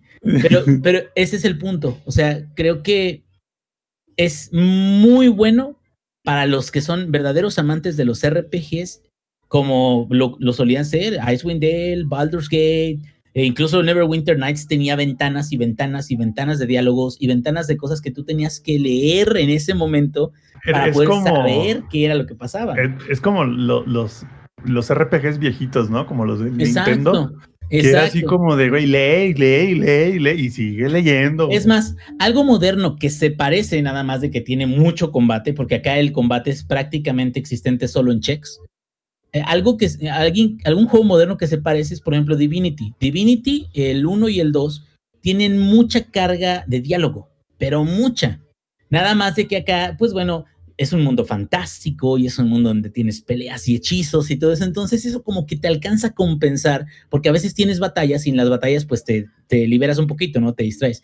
Acá constantemente tienes que estar revisando todo tu entorno, pero aparte hablando constantemente con el, el dueño de la taberna, hotel, con el, este, los que son sospechosos del asesinato de una persona que colgaron en un árbol. Y, y eso es algo que si estás dispuesto a entrarle a todo ello, créeme que vale mucho la pena. Es una situación parecida a lo que yo comentaba de Nier Automata. O sea, es una situación de que Nier tal cual, si, si tú se lo presentas a alguien que está acostumbrado a que la campaña sea únicamente jugar el juego una sola vez, se va a sacar de pedo y a lo mejor hasta lo va a, lo va a dejar, lo va a abandonar. Hay mucha gente que lo ha hecho. Hay mucha gente que no sabe de todos los finales de Nier. El, el Nier Automata, como dijo Sam. No, y, y el Nier Automata. No, y, y el caso de Nier, deja tú los diferentes finales. Necesitas terminar el juego varias veces para poder tener todo. E- Exacto. Y, y- y vale la pena una vez que lo haces, porque sí vale la pena, güey. Realmente vale la pena. Yo lo que les comentaba de Death Stranding es que yo no estoy seguro de que valga la pena todo el desmadre que estoy haciendo. Y no creo que, por ejemplo, en el caso particular de Phantom Pain, no creo que haya valido la pena todo el tiempo que le dediqué a esas misiones, porque Arjona Kojima, o cómo, ¿verdad? Ar, Arjo- Arjojima. Arjojima. Arjojima de alguna forma extraña, para él, la forma en la que te da esos finales como crípticos es como, ten, ahí está, arte. Y tú, ay, esto es lo que se supone que me debe de gustar y te escupe, ¿no? O sea, eso fue un sí, un no, no lo sé. Y, y en este otro, todo, todo se va desenvolviendo de una manera hasta cierto punto satisfactoria. Y, la, y el único impedimento que yo le vería a Disco Elysium es que su jugabilidad regresa a las raíces de juegos más complicados, menos amigables, y a menos de que te acostumbres a ello y que te dediques tal cual a continuar con la historia, puede ser que mucha gente se desespere y diga, no, sabes que ahorita no tengo chance para esto, mejor me meto, no sé, Rocket League o me meto este, Call of Duty, que también es muy, muy válido, ¿no? Porque no todos tenemos mucho tiempo para dedicarles, pero este, si, si tienen tiempo para dedicarles, está muy bien estructurado y hasta desde un principio a mí, eso pasa desde Skyrim y de todos los RPGs que he jugado, no llevo, yo creo, ni el 20% del juego y ya estoy pensando, ¿y cómo sería jugar con otro personaje? Ahora con uno de fuerza, güey. Me estás diciendo que- psicodélico, güey. Que ¿Me estás diciendo que dejas juegos sin terminar? Exacto. Eres Exacto. empieza personajes también. Pero esa es una buena señal, güey. O sea, cuando un juego me hace decir, no, empieza mejor con otro, güey.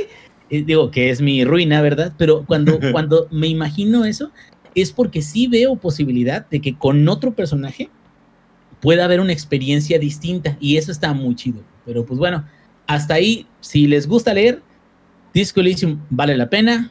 Si les gusta Dungeons and Dragons, Disco vale la pena. Tiene cosas muy chidas. La música está en point, güey. Es una música acá como media, este, ¿cómo se llama? Este, como nostálgica, eh, eh, entre ochentera, noventera, como, no popera para nada, o sea, como, como acá, híjoles, como, este, podría decir, no, no, no les puedo decir Bjork porque no es como Bjork, güey. es como más, más tranquilona, güey, pero o sea, no es, no es popular, es como una música acá bien, bien chill out. Y este, y no cansa la, la musicalización, está, está bastante buena. Como música de, de, de bar de la Roma, pues. Ándale, güey. Por cierto, Sí, como venden tamales aquí fuera, eh. Por si quieren tamales, ahorita les ordeno. Así, mira. Ya- ya escuchamos de nuevo tamalero. Sí, ahorita- a ver si tengo chance. Ahorita les voy a pasar acá nada más el tema, uno de los temas principales. Está bien chilado, te está a gusto y toda la musicalización del juego está así. Entonces, yo, la neta, ahorita voy a hacer este. Digo, ya, ya creo que ya llevo bastante avanzado. Espero poder terminar y hasta creo que lo voy a terminar antes que Death Stranding. Pero pues bueno, ya les contaré qué tal estuvo el final.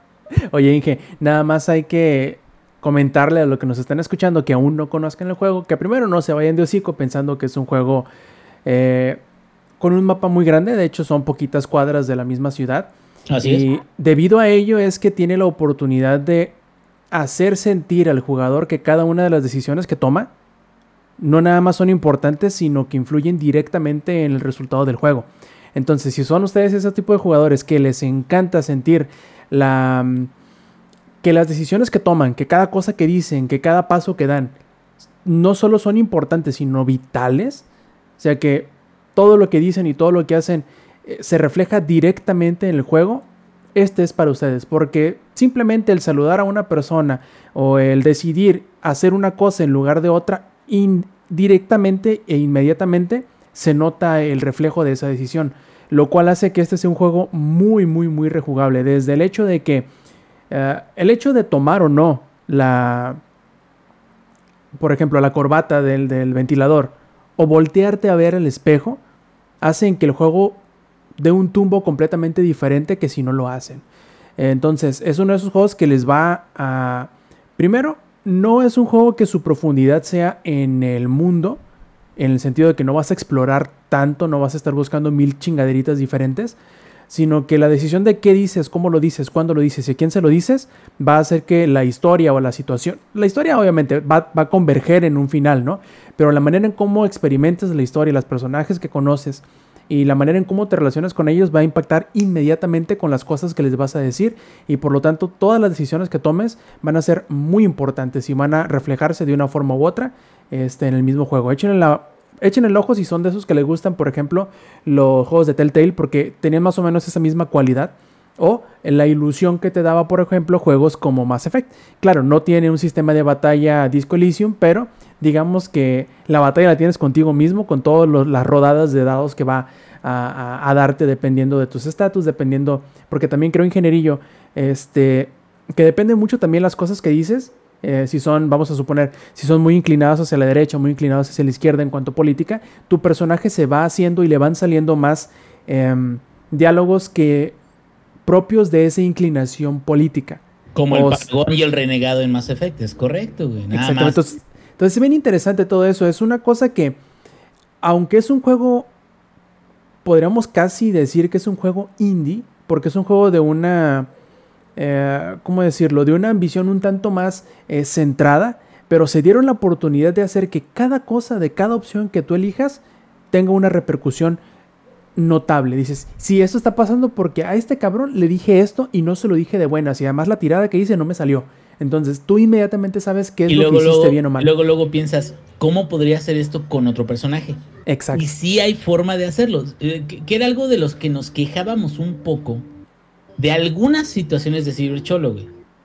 Que algunas de Cybercholo, no todas, no se sentían como en Witcher. En Witcher, la, la verdad, yo sí sentía que de repente cagaba uno o hacia otro lado la decisión y sí me daban ganas de hacerlo diferente la próxima vez. Me daban ganas de una próxima vez. Igual acá, acá en Disco Elysium es, güey, o sea, esto lo madré al güey aquí de la puerta, pero no me podré escabullir, no, no, no podré convencerlo de que me deje pasar. lo, que pasa es que el Cholo tiene como 15 momentos de decisiones de 130 quests, ¿sabes?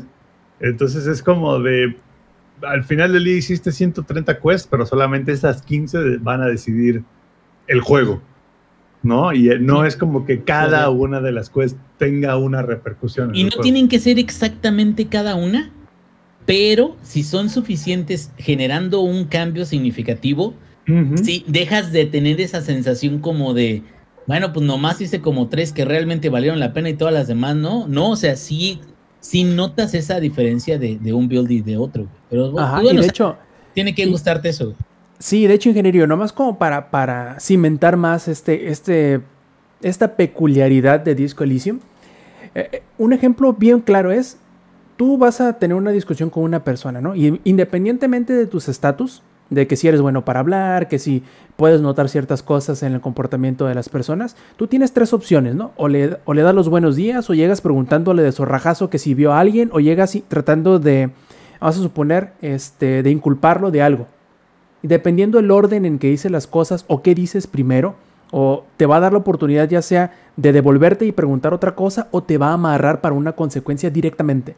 Entonces no es solamente que tengas la opción de preguntar diferentes cosas, sino en el orden en el que lo vas a hacer y en qué momento, si, si tu tirada anterior lo hizo, lo predispuso a que fuera más amigable contigo, ¿no? Entonces, no vas a tener siempre la oportunidad de devolverte, de decir, ok, voy a caminar hacia este lado en el árbol de la conversación y me voy a devolver y voy a agarrar otro. No, en este te puedes amarrar y puedes predisponer al personaje con el que estás hablando y que no te permite hacer nada más. Entonces, es una cosa que vas a tener que pensarle bien cómo lo vas a hacer y cuándo lo vas a hacer. Y eso es bien, es bien interesante para los juegos de rol porque no todos los juegos se toman la...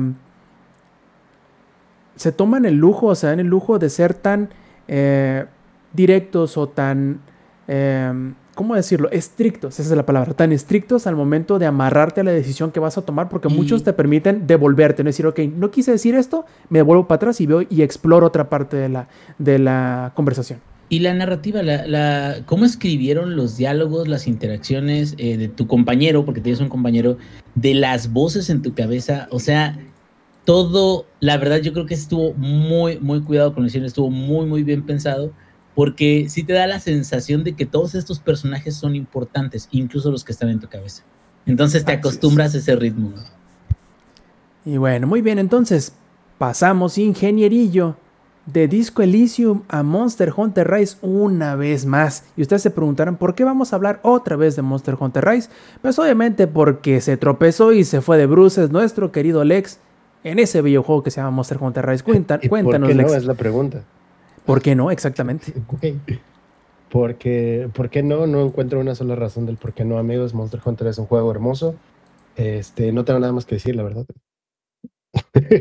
Bueno, aquí terminamos esta edición. Y bueno, en, en esa No, nota. de hecho, creí que íbamos a hablar de Outriders, que por fin se le dejó al, al Raps. Pero No, no, no, dale, Vamos Monster a hablar Hunter tres horas más de Monster Hunter. Estamos listos. Aquí, desafortunadamente. Monster Hunter Rice. Así es, el Monster Hunter, el, el cazador de monstruos levantado. Este. Levanta y la lía bien, cabrón. Uf, El si no, cazamonstruos se levanta y la lía contra Godzilla. Así, me aventé es el título de 19 España. horas en dos días. Ahí nomás. En la tarde del madre. domingo y en la tarde del lunes. Ayer también jugamos un ratito, ¿no, Rob? ¿Fue ayer? Antier. Sí, pero un Antier, ratito. sí, el lunes. Entonces sí, llevamos, bueno, yo llevo jugadas 19 horas en esos dos días. Me pasé, de ver, o sea, me pasé. de ver. Para empezar, porque la consola me llegó el viernes y el viernes no jugué. No jugué el sábado tampoco. La consola cerradita y todo, nada más revisé que viniera completa, la admiré y dije, "Oh, por Dios, esto es hermoso. Y ya el domingo me puse a jugar. En cuanto salí del trabajo, comí, me, me dispuse a sentarme en esta misma silla y no salir de aquí. Y no mames, no, no mames, no mames. Ya había visto los streams y por los streams del Rob, por los streams de otro amigo, dije, no, no me voy a aguantar a que salga en PC. Terminó No. miado, güey, zurrado, güey, todo. No, no, no mames, no, güey. Es más, ¿se acuerdan del inicio de Disco Elysium? Así terminó el Lex. Pero con Monster Hunter, yo desperté, de yo desperté en Kamura, en la bella Kamura, Y con la consola aquí así. no sabía quién era. Parece chiste, güey, pero es anécdota. El domingo jugué Monster Hunter hasta las 4 de la mañana y me quedé. Así les voy a mostrar cómo fue. Yo estaba así jugando, la, la, la, la, la, porque estaba en casa de un compa. Nos juntamos a jugar tres cabrones Monster Hunter. Y estábamos así. Y de repente fue como de. Sonidito de Windows cerrándose. Para los que estén escuchando esto en- solamente en el audio y no estén viendo el video, me quedé dormido con la consola en la mano mientras cazábamos un almudrón y escuché que me cartearon. Como Así tu de que- tío pedo en el partido del Cruz Azul. Así te quedaste, güey. No, porque seguramente el tío Pedo le estaría aventando botellas a la televisión. No fue un tío mío, pero conozco a un señor que hizo eso. Pero es un tema de otro podcast también. Entonces me quedé dormido con la consola en la mano, el almudrón. Y, a- y no nada más fui yo, o sea, otro de mis compas, éramos tres, le pasó lo mismo. Así, dos carts y fue como de, ¿saben qué banda? Ya mejor vámonos a dormir. Porque además nos fuimos en bici, güey. Nos teníamos que regresar en bici, güey. Entonces fue como de, no, no mames, este, creo que ya es hora de pararle un poco. Y para los que no sepan, Lex vive en Puebla. Ya sabemos cómo es Puebla y las ciclovías. Entonces pueden ver el peligro que eso E- significa. efectivamente, digo, para los que son poblanos y no saben utilizar un paso peatonal, yo afortunadamente soy acapulqueño y sé utilizar un paso peatonal y sé para qué son las ciclovías, ¿no? Entonces, no hubo mayor inconveniente. Y antes de irnos, todavía dijimos, mañana qué horas. Este cabrón. Cuando nos despertemos vemos qué pedo, porque yo adem- además yo descanso los lunes, entonces yo podía despertarme a la hora que quisiera. me despierto onda 9 de la mañana y es como de, ay, no mames, puta vida. Ah, me debería bañar y me metí a bañar. A ver. todo el pedo. A ver, Lex, a ver, Lex. Top tres cosas que te gustan de Rise por encima de The World, o de Iceborne. Y top tres de que no te gustan o que extrañas de The World o de Iceborne. Extraño la Clutch Cloud porque Ah, bueno. mi estilo de juego se basó, o sea, usualmente juegas con amigos, usualmente ya tienes un grupo de cacería. Juegas con, con varios grupos de amigos de vez en cuando, y etcétera, pero tú sabes como bien te- ya sabes cuál es tu rol, ya sabes cómo, cómo llevarlo y cómo ejecutarlo. Y mi rol en el Iceborne fue suavizar monstruos y cortar colas. Ese siempre, porque juego Dual Blades, entonces cortar colas era lo mío junto con mi otro compa que juega Instant Glaive. El colito, Éramos-. Era el puro colo, güey. Éramos Wisin y Yandel, güey, porque ni una cola se nos iba viva, güey. Así, todas las colas cortadas, güey. El capitán Yandel, eh, aquí su servilleta. Ni una cola se nos iba, güey. Entonces, primero es, te trepas con la Clutch Club, suavizas el colito, te le trepas al monstruo en la cabeza, lo azotas contra la pared. Puro perreo asqueroso, ¿eh? En el, en el. Lo azotabas, agárrala, pégala, azótala. Y sobres, con la, con la cola prendes el Demon Mount de las Dual Blades y zuncan. Cortas cola sí o sí, güey. Extraño ese sistema de la suavización, de la suavización y la azotación de los monstruos. ¿Qué tenía la Clutch Club? La ¿Cuál- ventaja. que- La agarraste cual milanesa, güey. Che, no mames, la revuelcas y la empanizas. y que no. Pero ninguna cola, sí, no hubo, no, no, no había cacería, no podemos fallar, güey. Era nuestra chamba. Cortar colas para la banda, pues que juega martillo, que juega cornamusa. Hay que chambearle todos, ¿no? Extraño la Clutch Cloud.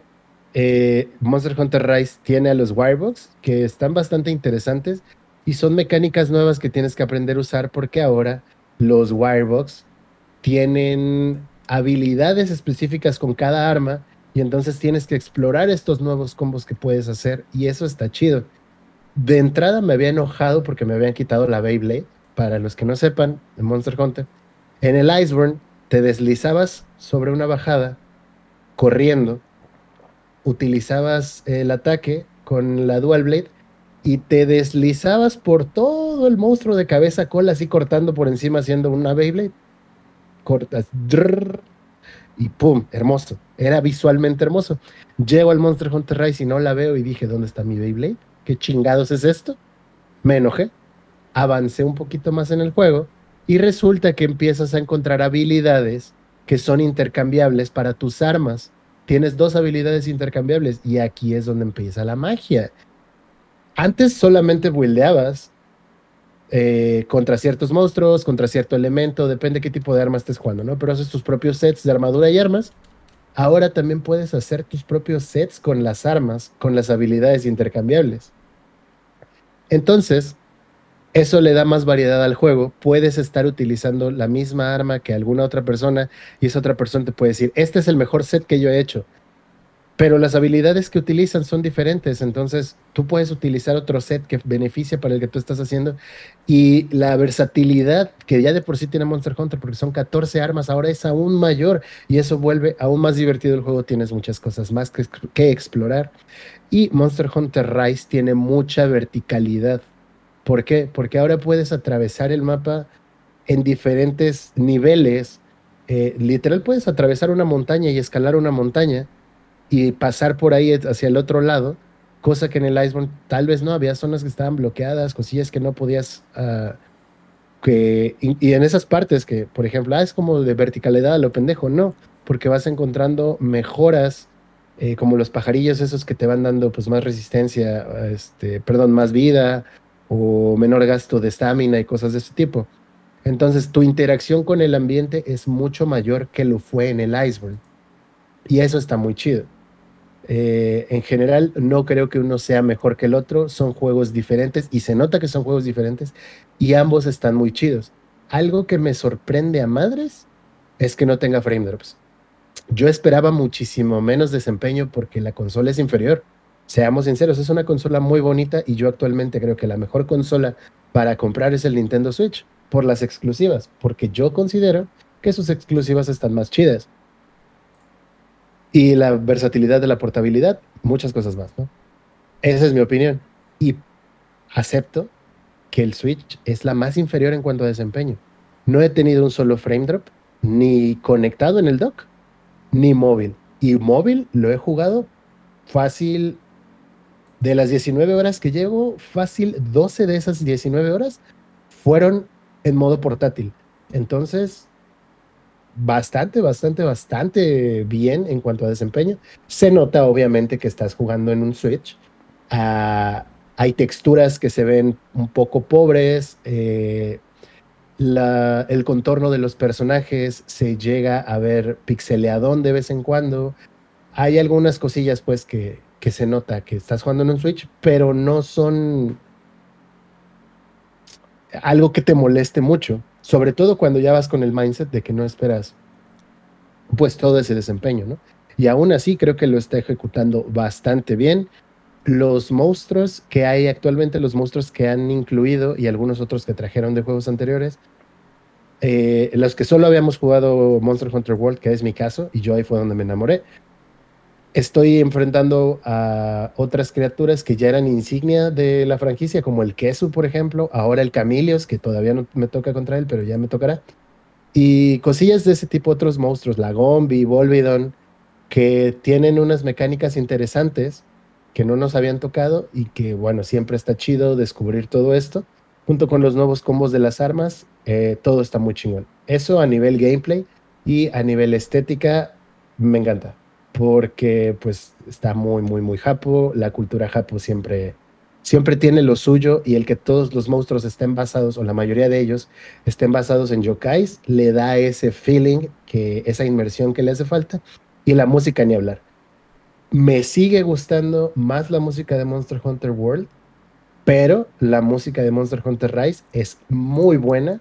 Así es, Monster Hunter World está por encimita, así como por muy poquito, porque al final la idea del Rise es darte esta sensación oriental y lo logra muy bien estéticamente y con la música también.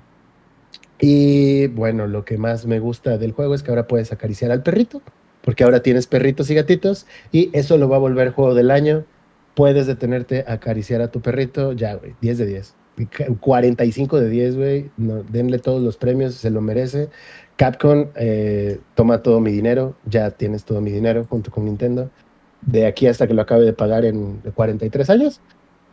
En, en varios plazos. que Junto nos con ha la casa, dice. Sí, junto con. ¿Cuál casa, güey? ¿Quién necesita casa si tienes esta madre? Así es.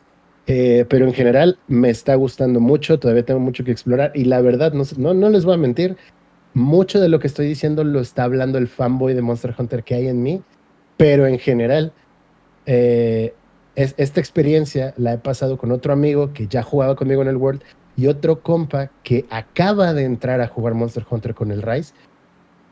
Y los comentarios que vienen de él, que pueden ser, que mejor dicho, que son más objetivos, hasta el momento dice que le gusta mucho, que son mecánicas interesantes, que es una versión light de Dark Souls hasta cierto punto, pero no en un mal sentido.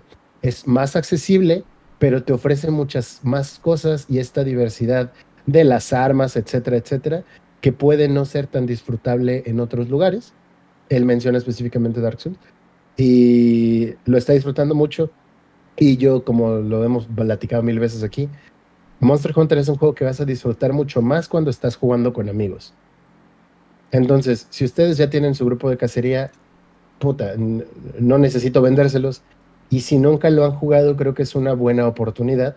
La cuestión, como siempre con todos estos juegos, es que la curva de aprendizaje a la hora de construcción de builds es la parte difícil, porque puede llegar a ser muy sobrecogedor todo esto de las habilidades, los talismanes, las mejoras. Ahora con las habilidades intercambiables hay como más variables que lo pueden llegar a ser más complicado, pero yo siempre sugiero que se acerquen a su cazador experto de confianza y se guíen con él, porque estoy seguro que en su grupo siempre hay un enfermito de Monster Hunter. Entonces, si se lo quieren dar, inténtenlo junto con un amigo que los puede ir guiando. Y si no, pueden mandarnos mensajes al Rob, al Inge y a mí en redes sociales y les vamos a tratar de resolver todas sus dudas. Pero yo recomiendo mucho Monster Hunter.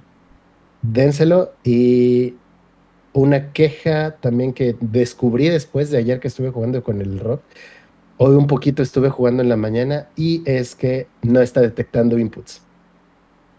Definitivamente un- no detecta inputs. Es un bug bastante prevalente y Como, como aunque, que no detecta inputs.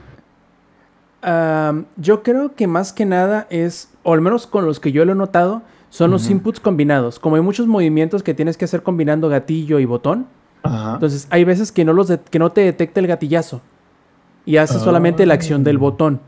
Entonces, eso puede en Como la los, mayoría como los teclados viejitos que si le picabas varias teclas a la vez solo te No te como- detectaba alguna. Exacto. Ándale, exactamente. Entonces, y, yo de- creo y que decía el Windows. ¡tulum! sí. Eh, En la mayoría de las ocasiones esto, primero, no va a ser tan, nota- tan notorio y segundo, puede que no sea necesariamente algo fatal. Pero va a haber ocasiones en las que sí te vas a dar cuenta y te va a molestar bastante. Pero yo creo que es algo que es corregible o al menos quiero creer que lo es. Porque a medida que va avanzando el juego en dificultad, es donde empiezas a notarlo más, porque una mala movida, un mal ataque que no pretendes hacer, que te acomoda de una manera o que sea más largo de lo que pretendías, puede significar que te tumbe el enemigo y te, saque un, un continuo, una vida. Entonces, mientras más va avanzando la, la- la dificultad, más notorias son. Vamos Y a ver qué. Me pasó específicamente porque las Dual Blades tienen un movimiento con el Wirebug, que es con el gatillo y A, y hace un dash hacia donde estás apuntando, y ese dash hace un parry inmediato. Entonces, yo midiendo esto, veo que el monstruo se me viene de frente, trato de hacer esto, no detecta el input y me mete un putazón. Y dije, Lo bueno es que eso lo van a corregir cuando salga la versión para PC. güey. Seguro sí, güey. Es como de, güey, no lo timeé bien. Soy pendejo. Y lo volví a intentar. Y algunas veces lo volví a fallar. Y dije, ok, y otro no estoy tan pendejo. Sí, no estoy tan pendejo. No detectó el input. Y ha sido con estos movimientos del Wirebug. Entonces, ojalá lo corrijan pronto. Pero pues, mm, yo creo que, como dice el Rob, esto debería ser sencillo. Overall, el juego me está encantando, como siempre. Pero pues mi, mi opinión está bastante sesgada porque amo el puto juego. Nuestras opiniones, querrás decir. Sí. Pero bueno, Muy intentamos Además, darles. La consola está hermosa, si quieren, quieren verla, sí. Esto para y la consola están- también. Está, está bien bonita, la neta. Está bien bonita. Sí, los detalles, el dock también está muy guapo. Y además esta es la versión con mejora de batería. Entonces le dura más la batería. Pero tengo alguna quejilla con el Switch. eh, pero eso ya es a nivel consola nada más. No puedes conectarle audífonos inalámbricos y eso me parece una patada en las bolas. Y el espionaje de las redes sociales está tan cabrón que, como fue mi queja del domingo, yo pregunté, ¿puedes conectarle los inalámbricos, unos audífonos inalámbricos al Switch? La respuesta de todos fue no, porque Nintendo dijo, fuck you. Esa misma madrugada, revisando Facebook, me empezaron a salir, este, me empezó a salir publicidad de un adaptador para que conectes tus audífonos inalámbricos al Switch. Y es como de chinga a tu madre Facebook. Y con esa bella, este, con ese bello pensamiento, esa bella reflexión, será que terminaremos esta edición 235 del Showtime Podcast. Pero como es costumbre y antes de retirarnos, vamos a pasar a los saludos. Zampi, ¿cuáles son tus saludos para esta noche? Híjole, pues obviamente a todos los que nos estuvieron aquí con nosotros en el chat, a los que nos van a escuchar en la versión grabada, a Boquitas de Cat, que hoy no vino a hacer su presencia, ¿no? ¿Se En- cotizó ahora? Hoy se cotizó. Y este, y también, pues saludos a los de, a los de Capcom y, y, y- y ¿cómo se llama? Y Konami, a ellos también. Perdón por confundirlos, banda. Perfecto. Ingenierillo, ¿cuáles son tus saludos de esta noche? Muchos saludos a toda la gente que nos estuvo escuchando y pues a todos aquellos que cuando digan, pues que se fumó este cabrón con el disco Elysium, pues sí, o sea, muchos saludos a ustedes también, cabrones, escúchenos, pues ya sea en Spotify, en YouTube, porque todavía lo subimos en YouTube, que ni me acuerdo. Claro que sí. Pero bueno, este, muchas gracias por habernos escuchado y pues aquí estaremos, esperamos, la siguiente semana con mucho más para todos ustedes. Te faltó un saludo muy importante, ingenierillo. El tamalero. Y al El elotero. tamalero y el elotero. Ah, el lotero, era el Justamente cuando estaba hablando, porque digo, no me da vergüenza, ¿verdad? Porque soy gordo, gordo que se respeta, sabe que siempre pasan los tamales y el lote a la hora que debe ser. Perfecto, Alex, ¿cuáles son tus saludos? Saludos a toda la banda que estuvo aquí en la versión en vivo. Saludos a Piero, saludos a Paquito, saludos a Sigala777, a Mel Escarcega, Jair el Chico Escarlata, Edifier, Jefes Tomar, Lick Dalore y Estefania y a Minoc007, así como a toda la banda que nos va a escuchar en la versión grabada. Saludos especiales a mi compa Dave que nos escucha en la versión grabada. Y a mi Michi y a mi otro Michi que hoy sí se asomó. No sé si lo vieron hace ratito, se quiso venir a asomar un ratillo. Y ahorita está dormidita aquí entre el teclado y el chuis. Perfecto, también un saludo especial a los eh, resuscriptores que son Sigala777 y Jefestomar que ayer durante el stream de Genshin Impact hicimos, bueno, así como a modo de consolación porque no hubo podcast, ahí le decidieron utilizar sus Prime para suscribirse nuevamente. Muchas gracias, plebes. Y como bien dijo Alex, les recordamos que si quieren participar en la grabación en vivo del Showtime Podcast, lo pueden hacer todos los martes 8 y media de la noche, hora de la CDMX, por twitch.tv diagonal langaria. Y además, si quieren suscribirse a los demás canales donde estamos, a los otros podcasts, seguirnos en nuestras redes sociales, pueden hacerlo donde, pues obviamente en langaria.net diagonal enlaces, donde encontrarán reunidos todos los enlaces a todos los lados donde estamos, todos los del staff de langaria.net. Si no nos queda más de parte del ingenierillo, de parte del ex, de parte del Samper, yo fui Roberto Sainz o Rob Sainz en Twitter. Nos vemos la próxima semana. Stay metal. Langaria.net presentó.